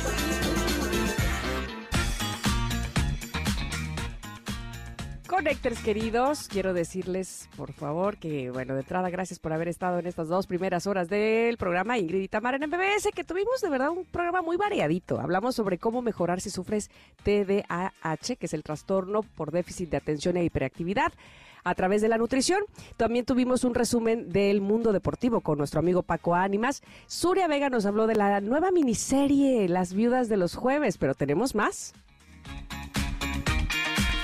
Tenemos una hora más y Jessica Vázquez nos va a compartir su testimonio sobre cómo emprender con depresión y también nos dará algunas recomendaciones. Y ya está listo Salvador López para hablarnos sobre Marimba Nandayapa. Así es que quédense por favor aquí con nosotras. Somos Ingrid y Tamara en MBS. Continuamos.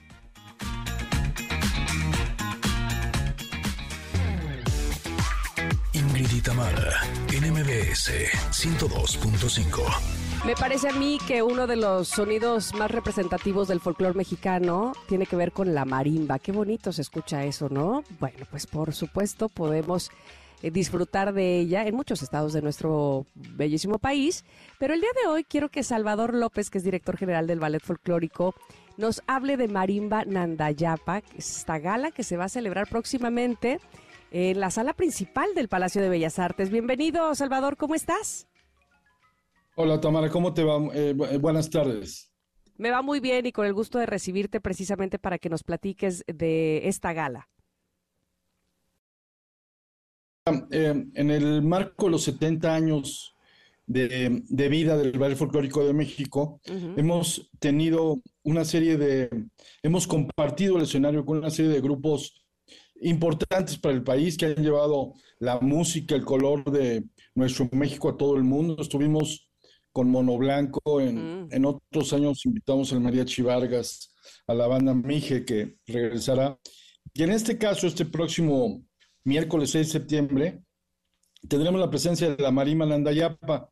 Eh, la Marima Landayapa nace hace 67 años, es contemporánea, digamos, con el nacimiento del ballet, de, con su fundador Seferino Landayapa, que llevó la marimba de solamente participar, digamos, en un aspecto local o un aspecto nacional, los, los, los eh, sonidos de la marimba, lo elevó a un rango sinfónico. Participó con las grandes orquestas en todo el mundo, por supuesto con la Orquesta eh, Sinfónica de México y muchas otras agrupaciones importantes, y le dio una proyección a la marimba, me parece fundamental. Como bien lo dice, el sonido de la marimba es un sonido mágico que refleja eh, gran parte de nuestra cultura, sobre todo el sureste, sur-sureste, Oaxaca, Chiapas.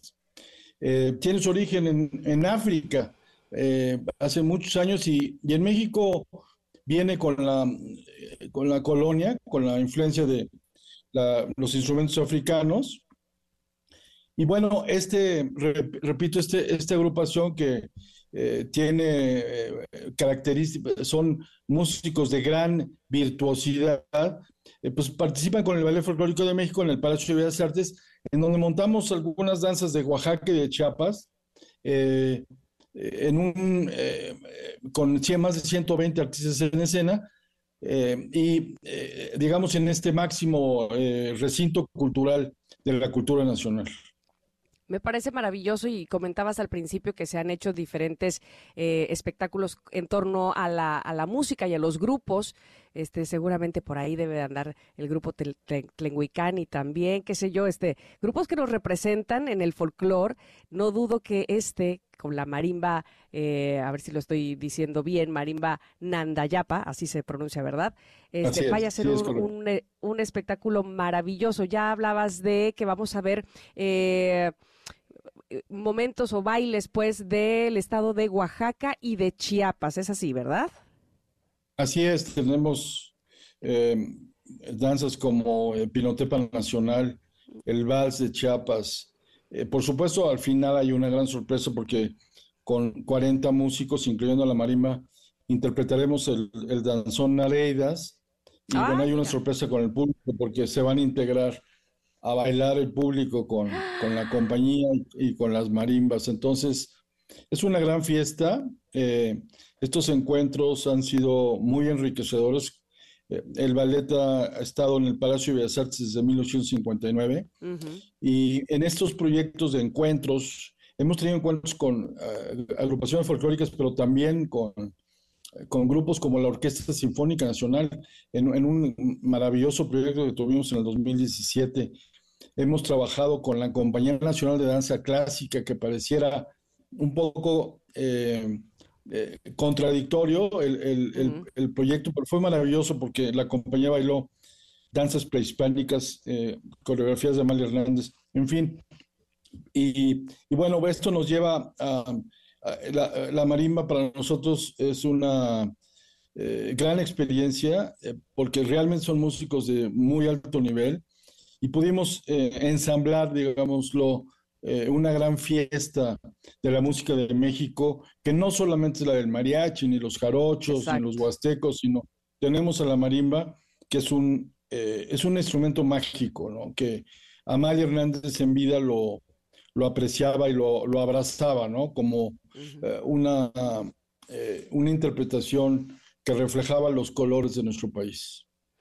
Me, surge la pregunta, Salvador, eh, que mejor que tú, que eres el director general del Ballet Folclórico, e, es la, magia especial que tiene el folclore en nuestro país, que además nos representa en muchísimos, en muchísimos países.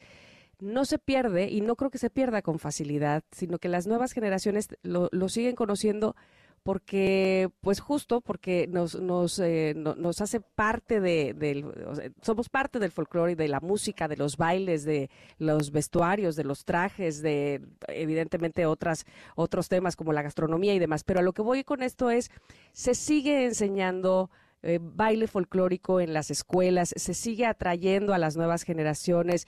Eh, el, el, motivo, digamos, de, perpetuar o de permanecer con esta tradición de ver al ballet eh, folclórico tiene que seguir por muchos, muchos años más. ¿Cómo, cómo ves tú este que, que, que, lo estamos haciendo o que lo están haciendo en todo caso ustedes que son el ballet folclórico al llevar a las nuevas generaciones al teatro, en este caso a Bellas Artes, para que no se pierda esta tradición?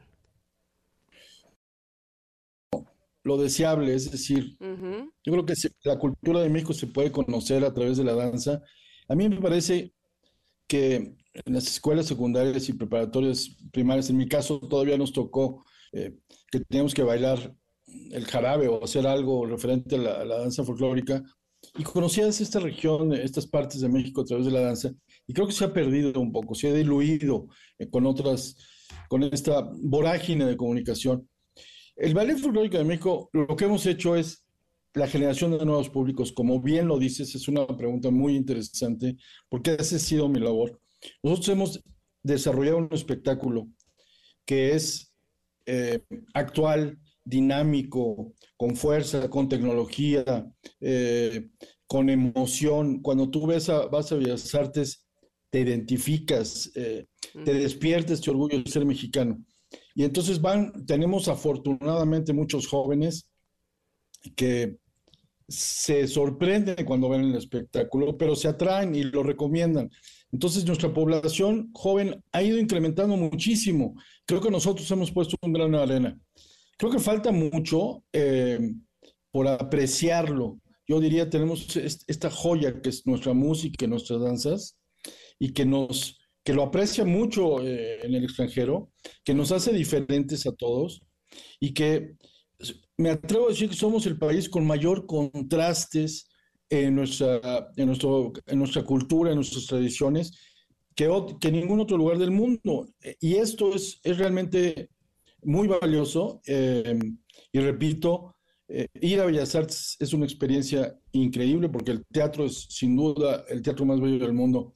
Y el ballet ha sido reconocido como la mejor compañía del mundo en su género. Entonces, eh, creo que nosotros contribuimos pero hay que promoverlo entre nuestros amigos, nuestras familias, eh, para eh, no se pierda, pero regenerar este interés por eh, el gran tesoro que es la cultura de México promoverlo y consumirlo, sin duda alguna. Y qué mejor momento, qué mejor manera de hacerlo sino yendo este miércoles 6 de septiembre a la sala principal del Palacio de Bellas Artes, donde seguramente seremos testigos de un gran show y un gran espectáculo que nos darán los bailarines del ballet folclórico con esta marimba Nandayapa. Te quiero agradecer muchísimo que hayas estado con nosotros en este espacio, Salvador López, director general del ballet folclórico, y, te quiero agradecer la gran labor que haces y, y por supuesto todo tu trabajo en el ballet, que lo apreciamos y lo disfrutamos mucho. Muchas gracias. Gracias, Tamara. Muy buenas tardes. Que tengas muy buen día, Salvador López. Y bueno, pues hay que ir, sin duda alguna, a disfrutar del gran, gran ballet folclórico con la marimba Nandayapa. Estoy segura que no habrá ningún arrepentimiento. Por el contrario, como bien decía Salvador, puro orgullo. Eh, bueno, antes de irnos a un corte, les voy a decir algo valiosísimo también que para nosotros lo es, estoy segura que para ustedes también, que es nuestra salud y queremos invitarte a aprovechar los beneficios del Laboratorio Médico Polanco, pues para que puedas conocer con precisión tu estado de salud y tomar decisiones informadas, sí, junto con tu médico, eso es eh, totalmente fundamental, y disfrutar de grandes ventajas. Mira, como laboratorio líder, Laboratorio Médico Polanco ofrece más de 1.600 estudios preventivos, más de 1.600. Y entonces eso facilita así el monitoreo de tu salud y la detección temprana de anomalías para actuar a tiempo. Además, con el programa benéfico Beneficios Polanco, fíjate que no solo cuidas tu salud, sino que también cuidas tu dinero, porque puedes aprovechar un 50% de descuento en estudios fuera de promoción desde tu primer visita. Y hay más, ¿eh? porque al unirte al programa Beneficios Polanco, también te obsequian un examen obviamente totalmente gratis, de glucosa y colesterol. Así es que es una oportunidad inmejorable para checar tu salud. Recuerda, es el programa Beneficios Polanco, que es válido por un año y el 50% de descuento es válido todas las veces que visites Laboratorio Médico Polanco. Pero además, para las primeras 20 personas que llamen, apúntele bien, al 5550 80 90 61, van a obtener totalmente gratis un programa Beneficios Polanco para que empiecen a cuidarse ya. Este es personal y también es intransferible, ¿eh? así es que no esperen más. Disfruta de los beneficios que el Laboratorio Médico Polanco y el programa Beneficios Polanco tiene para ti. Así es que comienza ya Chécate hoy, hoy mismo. Hoy es el día. Vamos a ir un corte ahora sí. Regresaremos porque tenemos más para ustedes aquí hoy, hoy lunes, en Ingrid y Tamara, en MBS. Es momento de una pausa. Ingrid y Tamara, en MBS 102.5.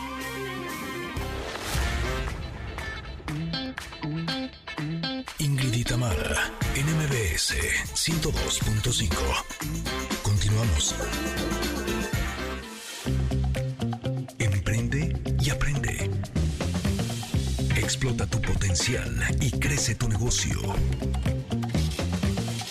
Hoy es lunes de viejitas y bonitas en la música y entonces estamos escuchando una canción de 2008 que se llama Touch My Body y que canta Mariah Carey. Esta canción se convirtió en el decimoctavo sencillo número uno de Mariah. ¿Qué tal? no, no, no, tremenda. Esto en el Billboard Hot 100 lo que en ese momento la convertía ya en la solista con más sencillos número uno en la historia de la lista, superando, ¿saben a quién? A Elvis Presley.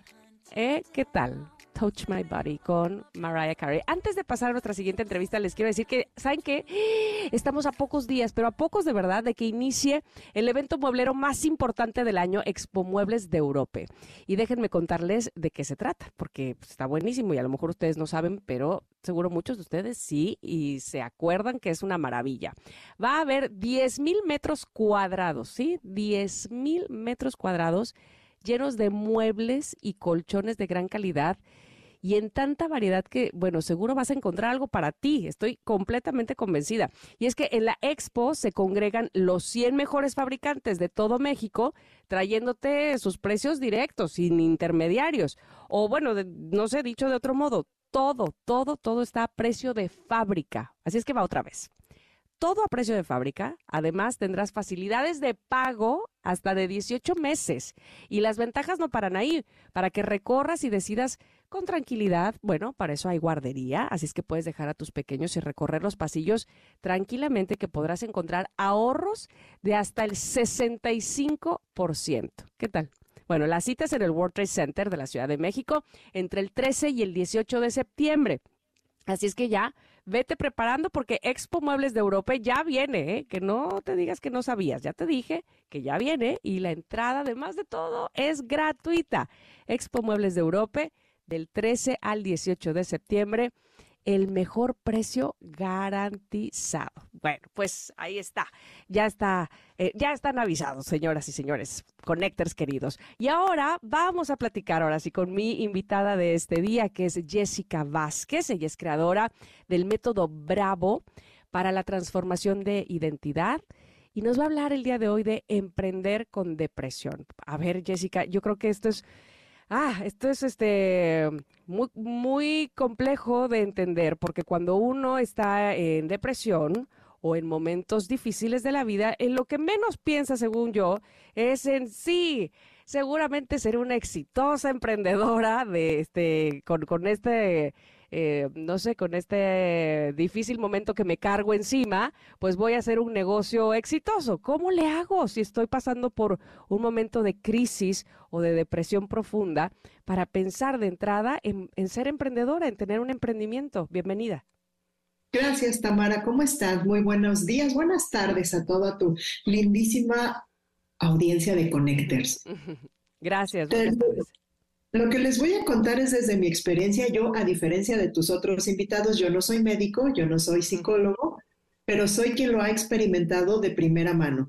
Y te comparto, yo En mi experiencia, que he estado emprendiendo en dos episodios de depresión, vamos por partes, tres elementos que hacer. El primero de ellos tiene que ver con una pronta atención médica. O sea, sí hay que quitar el estigma y a mí me encanta que ustedes tengan este tipo de invitados y que nos hacen normalizar esta experiencia. Empecemos a hablar de eso. O sea, lo primero es quitar el estigma, no está nada mal en ti, no estamos rotos, no somos dispensables, pues desechables, es una situación de salud y toca atenderse. Entonces, punto número uno, atención médica. En el caso de la depresión, quien lo diagnostica es un psicólogo o un psiquiatra y ellos te guían por el tratamiento necesario. Entonces, ¿cómo le hacemos? Tres pilares. Primer pilar, detección oportuna y atención de tu tratamiento. Lo que sí puedes contribuir tú, si, tienes este padecimiento, es quitar el estigma. Imagínate que es como si me preguntaras, ¿cómo emprendo con la pierna rota?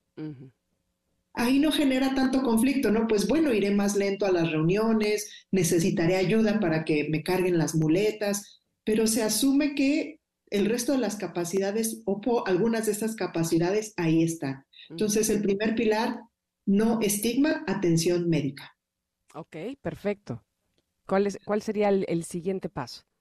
El segundo, yo he experimentado este tema de depresión en dos momentos. El primero era cuando yo estaba iniciando un proyecto y curioso a lo que tal vez les va a sorprender es lo que más me interesaba en la vida, yo te diría incluso lo único que me interesaba era el proyecto de emprendimiento no me tenía energía ni entusiasmo para mi familia, para otros elementos de mi vida, pero para este proyecto de emprendimiento sí.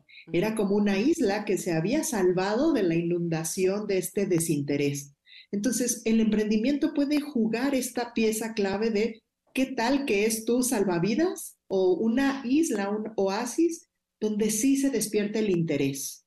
Entonces, este es el, el segundo elemento, ver al emprendimiento como un proyecto que puede despertar el interés. Y es importante en un periodo de depresión tener algún proyecto o fabricarnos algún proyecto que sí nos genere este entusiasmo, así sea en un área específica. Entonces, esa es la oportunidad que brinda el emprendimiento en un periodo de depresión. ¿Cómo te suena esto?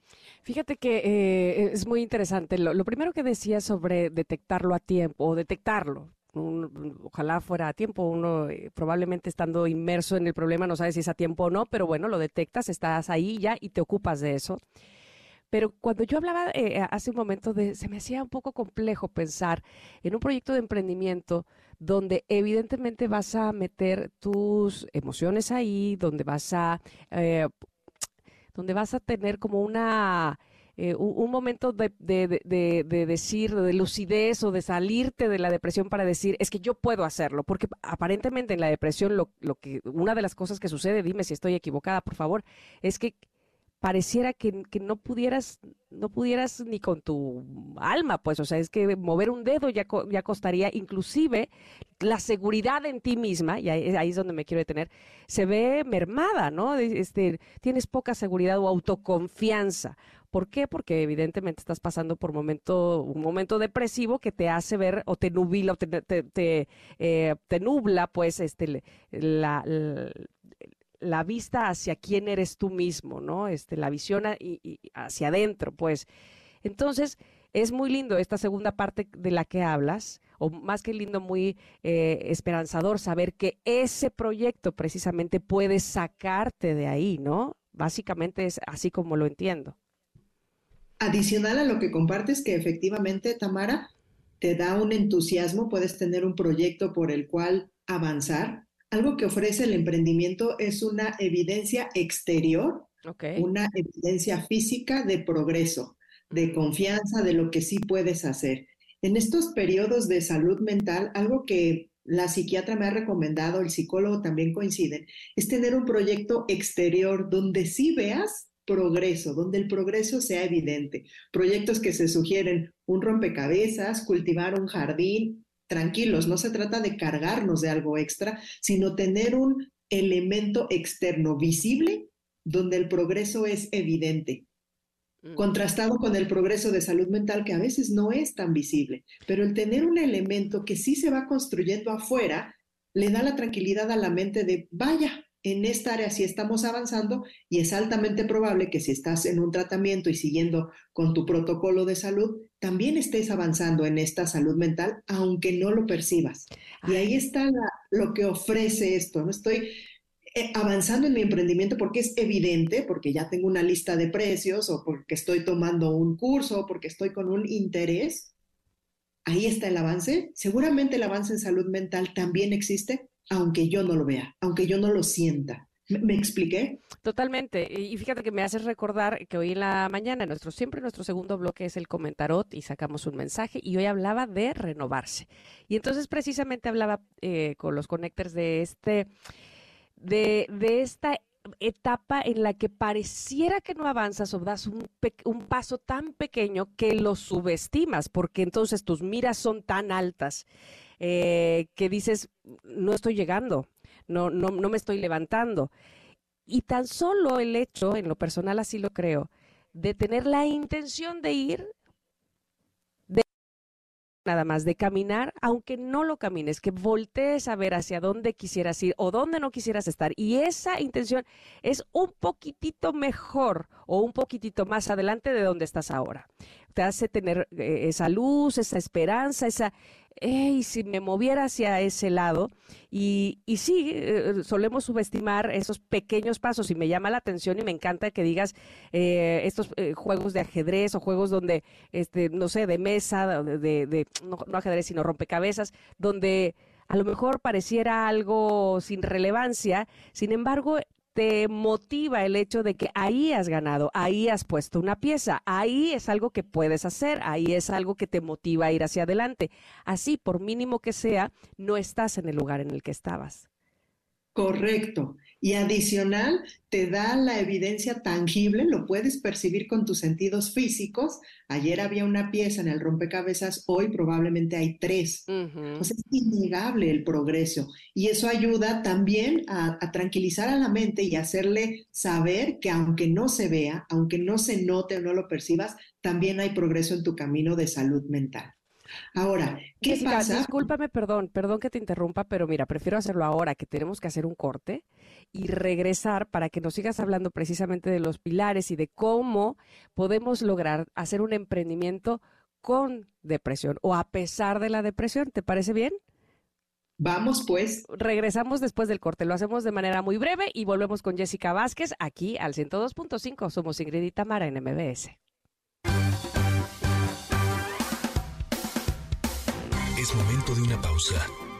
Ingrid y en MBS 102.5.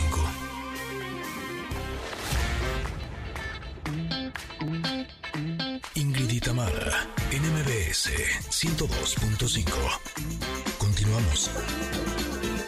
Oh, wow. Oye, viejitas y bonitas, estamos escuchando las Destiny Child. ¿Se acuerdan ustedes que ahí estaba Beyoncé? Qué cosa, ¿verdad? Bueno, pues ahí en 1999 sonaba esta canción, Bills, Bills, Bills. Las tres excelentes cantantes. Y por esta canción que habla sobre las luchas económicas en una relación y promueve la independencia financiera de las mujeres. Mm. Y la letra aborda el tema de que una mujer no debe cargar con todas las responsabilidades financieras en una relación, eso habla la canción, y exige además que su pareja comparta los gastos. Ya de esto se hablaba en 1999 con esta canción de las Destiny Child. Y nosotros, desde el bloque anterior, estamos platicando con Jessica Vázquez de este tema que es emprender con depresión. Hablábamos de detectar, detectar y, ocuparnos de nuestra depresión como primer paso. Eh, hablábamos también de cómo el emprendimiento podría ser esta, eh, este gancho que nos sacara precisamente de ahí, pensando en que eh, podemos hacerlo, de que nos dé la oportunidad de avanzar, aunque sea un poco, pero con mucha ilusión, eso sí, de poder lograr algo en, en la vida que nos eh, deje fuera de este sentimiento de depresión eh, eh, y, y, bueno, poder avanzar, aunque sea poco, pero no subestimar nuestros avances. Hasta ahí vamos, ¿verdad, Jessica? ¿Qué sigue después de esto? Así es. Ahora quisiera compartirles si digamos que la lluvia, hablando de la depresión, nos agarra cuando ya estamos emprendiendo. O sea, el, paso inicial decíamos, ¿cómo el emprendimiento puede ser esta ancla, este gancho? Me gustó, como lo dices, para que pudiera empezar a aprender el entusiasmo. Ahora, ¿qué pasa si alguien ya está emprendiendo, si ya tienes el emprendimiento andando, ya hay clientes, ya hay retos de emprender y sorpresa viene un diagnóstico de depresión? Mm. Aquí hay dos pasos que podemos afinar. El primero es comunicarlo, ya sea a nuestros colaboradores o a nuestros clientes en la medida que sea seguro y cómodo para ti. Puedes decir incluso, estoy atravesando por un momento delicado de salud y qué implicaciones va a tener para tus colaboradores, por ejemplo.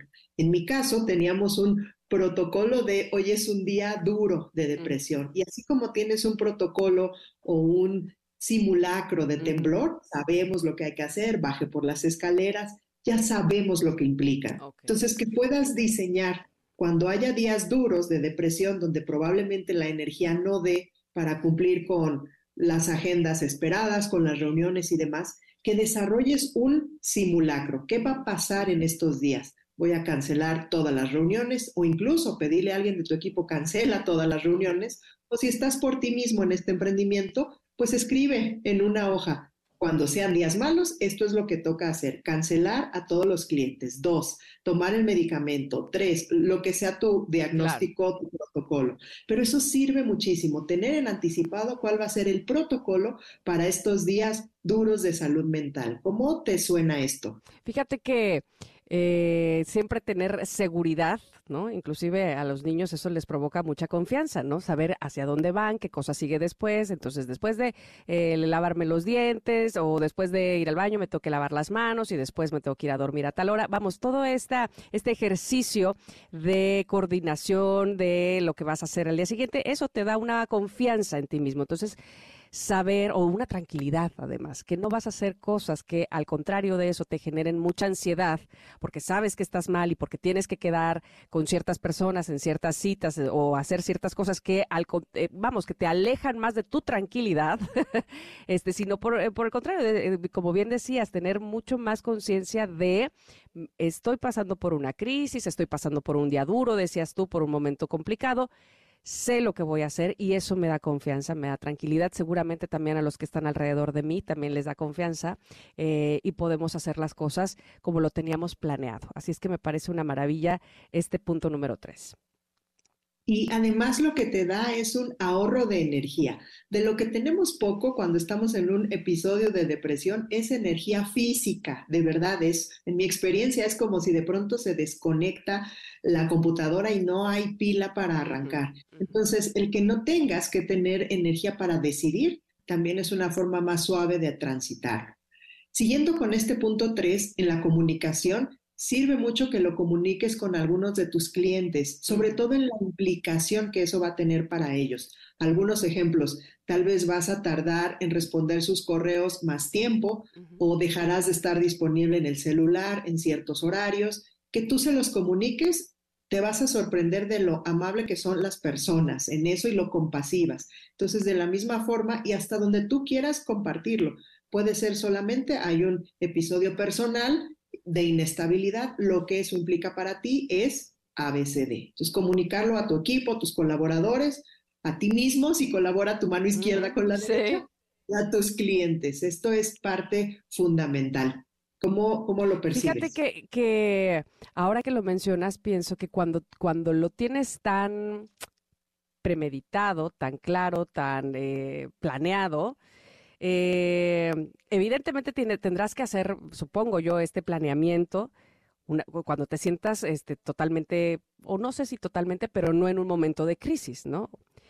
Eh, vamos, con más claridad, ¿no? Con, sentarte contigo, con tus colaboradores en el caso de que lo haya y planearlo de esa manera, porque obviamente eh, uno tiene esta autoexigencia que además de todo, no solo te hace no cumplir, sino te hace sentir que hiciste muy mal al no cumplir, ¿no? Y entonces es un círculo vicioso que te, que, te genera más depresión, más ansiedad, eh, más expectativas no cumplidas, más eh, frustración.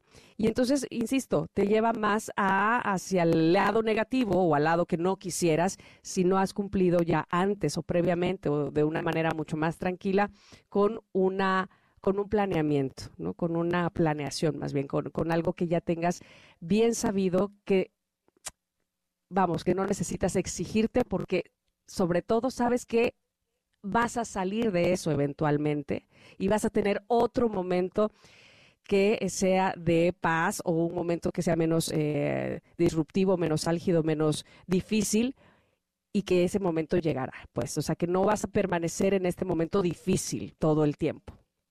Correcto. Y esa sería la tercera invitación. Desde el conocimiento que esto es como la temporada de lluvias, es temporal, va a dar. Y así como te ¿cómo te preparas tú para temporada de lluvias, Tamara? Yo pues, por lo menos... Impermeabilizando mi casa de entrada. ya digo, ahí vienen las lluvias, vamos a ver cómo andamos en el techo y todo eso, goteras y qué más.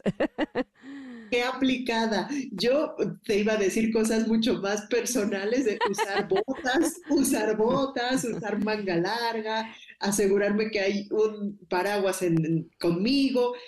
No es que te vuelvas friolento, no es que qué mal que tú hiciste llover, es me estoy preparando para la circunstancia no más, no significa nada malo, nada. Es una circunstancia pasajera, me preparo para ello.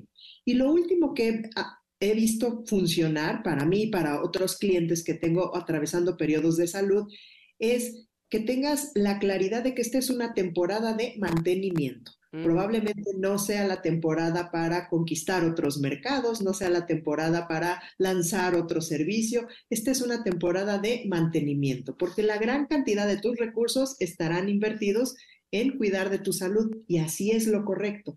Entonces, asumir que este periodo va a ser un periodo de mantenimiento. Y puedes incluso buscar colaboradores o compañeros que estén en la misma industria que tú, que incluso puedan dar el servicio si en algún momento tú no puedes técnicamente ir. Algo que a mí me funcionó mucho es hablar con uno de mis colegas para conferencias específicas y decirle, estoy por esta situación en dado caso, ¿tú podrías dar el curso por mí? Claro que sí. Perfecto. Entonces, saber que tengo incluso con quién recargarme y a quién entregarle, encargarle a mis clientes por un periodo, eso alivia mucho. Entonces, tener estas alianzas, esas puedes ir construyendo desde ahora, desde que no es verano, sino en la primavera emocional de tu vida, ir tejiendo esta red que te va a sostener. Esa es el último, la última invitación. Asumir que es pasajero, como tú bien dices, coincido, y que esta es una temporada de mantenimiento. Nuestro objetivo es sostenernos a flote y ya habrá temporadas donde los recursos y el ánimo sí esté para crecer tu negocio o incursionar en nuevos servicios. Qué maravilla poder escucharte y además qué tranquilidad saber que se puede emprender eh, a pesar de las circunstancias depresivas o a pesar de, los momentos de depresión, que podemos hacerlo y que por el contrario nos ayuda inclusive a salir de ellos. Te agradezco muchísimo, Jessica Vázquez, que hayas estado con nosotros y no me resta más que pedirte, por favor, dónde te podemos localizar en caso de que necesitemos saber más de este tema. Claro que sí. Mi red social favorita es Instagram y me pueden encontrar con el usuario arroba Jessica con J y S Vázquez con Z a las 2, 7, 7. O enviarme un correo jessica arroba jessicavázquez.com. Así lo haremos, Jessica, y espero que tengamos la fortuna de tenerte nuevamente por aquí próximamente en el programa. Gracias, un beso. Gracias nosotros. Hasta pronto. Nosotros antes de ir al corte, yo les quiero preguntar, ¿ustedes conocen la banca responsable Santander? Bueno, les cuento que en su compromiso con la niñez de México, Banco Santander lleva casi 30 años colaborando con organizaciones dedicadas a mejorar la calidad de vida de niñas, de niños, de adolescentes en desventaja social y económica. Y por eso fundaron el Fideicomiso por los Niños de México, todos en Santander, con el que financian proyectos dedicados a mejorar su salud, su educación, su nutrición, beneficiando hasta hoy a más de 30 mil niñas, niños y adolescentes mexicanos. entra a la sección de banca responsable en santander.com.mx y conoce más. En lo que nosotros vamos un corte y regresamos ya casi para despedir este programa. Sí, que se nos fue así como agua, ¿verdad? Bueno, pues somos Ingrid y Tamara, nos escuchan aquí en MBS en el 102.5.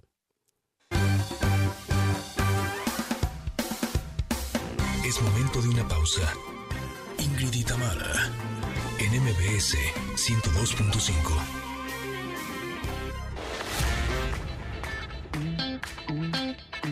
Ingrid y Tamara, NMBS 102.5. Continuamos. ¿Cómo me pone de buenas esta canción? Me pone muy de buenas Safe and Sound de Capital Cities. Esta canción apenas, apenas digo yo, es de 2013. ya llevan 10 años. Bueno, pero viejita no está. Oiga, no sean así. Ustedes porque están muy jovencitas, Monse e Itzel, pero bueno, está bien. Safe and Sound siempre cae muy bien. Sobre todo para terminar bien y muy contentos el programa del día de hoy. Por supuesto, agradecidísimos de que hayan estado con nosotros. Pero antes, antes de que lo olvide, oigan, espérenme, que tenemos próximamente queridos connectors, que nuestro amigo Alex Lora, el ícono del rock en español, nos mandó una guitarra Babylon autografiada. Todo esto por la celebración de sus 55 años en el Tri y se van a llevar a cabo en la Arena Ciudad de México el próximo primero de octubre. Así es que por favor les pido que estén muy pendientes porque les vamos a estar diciendo cómo participar para ganarse esta guitarra de Alex Lora o autografiada por Alex Lora y yo estoy segura que va a ser un gran, gran, gran regalo para aquella persona que sea fan del Tri y bueno, pues obviamente de Alex Lora. Y ahora sí, pues ya se acabó el programa, pero mañana saben que aquí vamos a estar con la ilusión de cada día desde hace tres años de saberles con nosotras de saberles ahí entusiasmados por el contenido de este programa, de saber que cada vez son más ustedes, queridos Connectors, y eso nos pone de verdad inmensamente felices. Se van a quedar en compañía de Manuel López San Martín con la información más relevante del día y como les decía, mañana aquí mismo a partir de las 10 y hasta la 1 de la tarde. Que tengan una muy feliz tarde y muchas gracias por todo. Bye bye. Gracias por acompañarnos. Aquí te esperamos en la siguiente emisión de Ingrid y Tamara en MBS. Cuídate y sé feliz.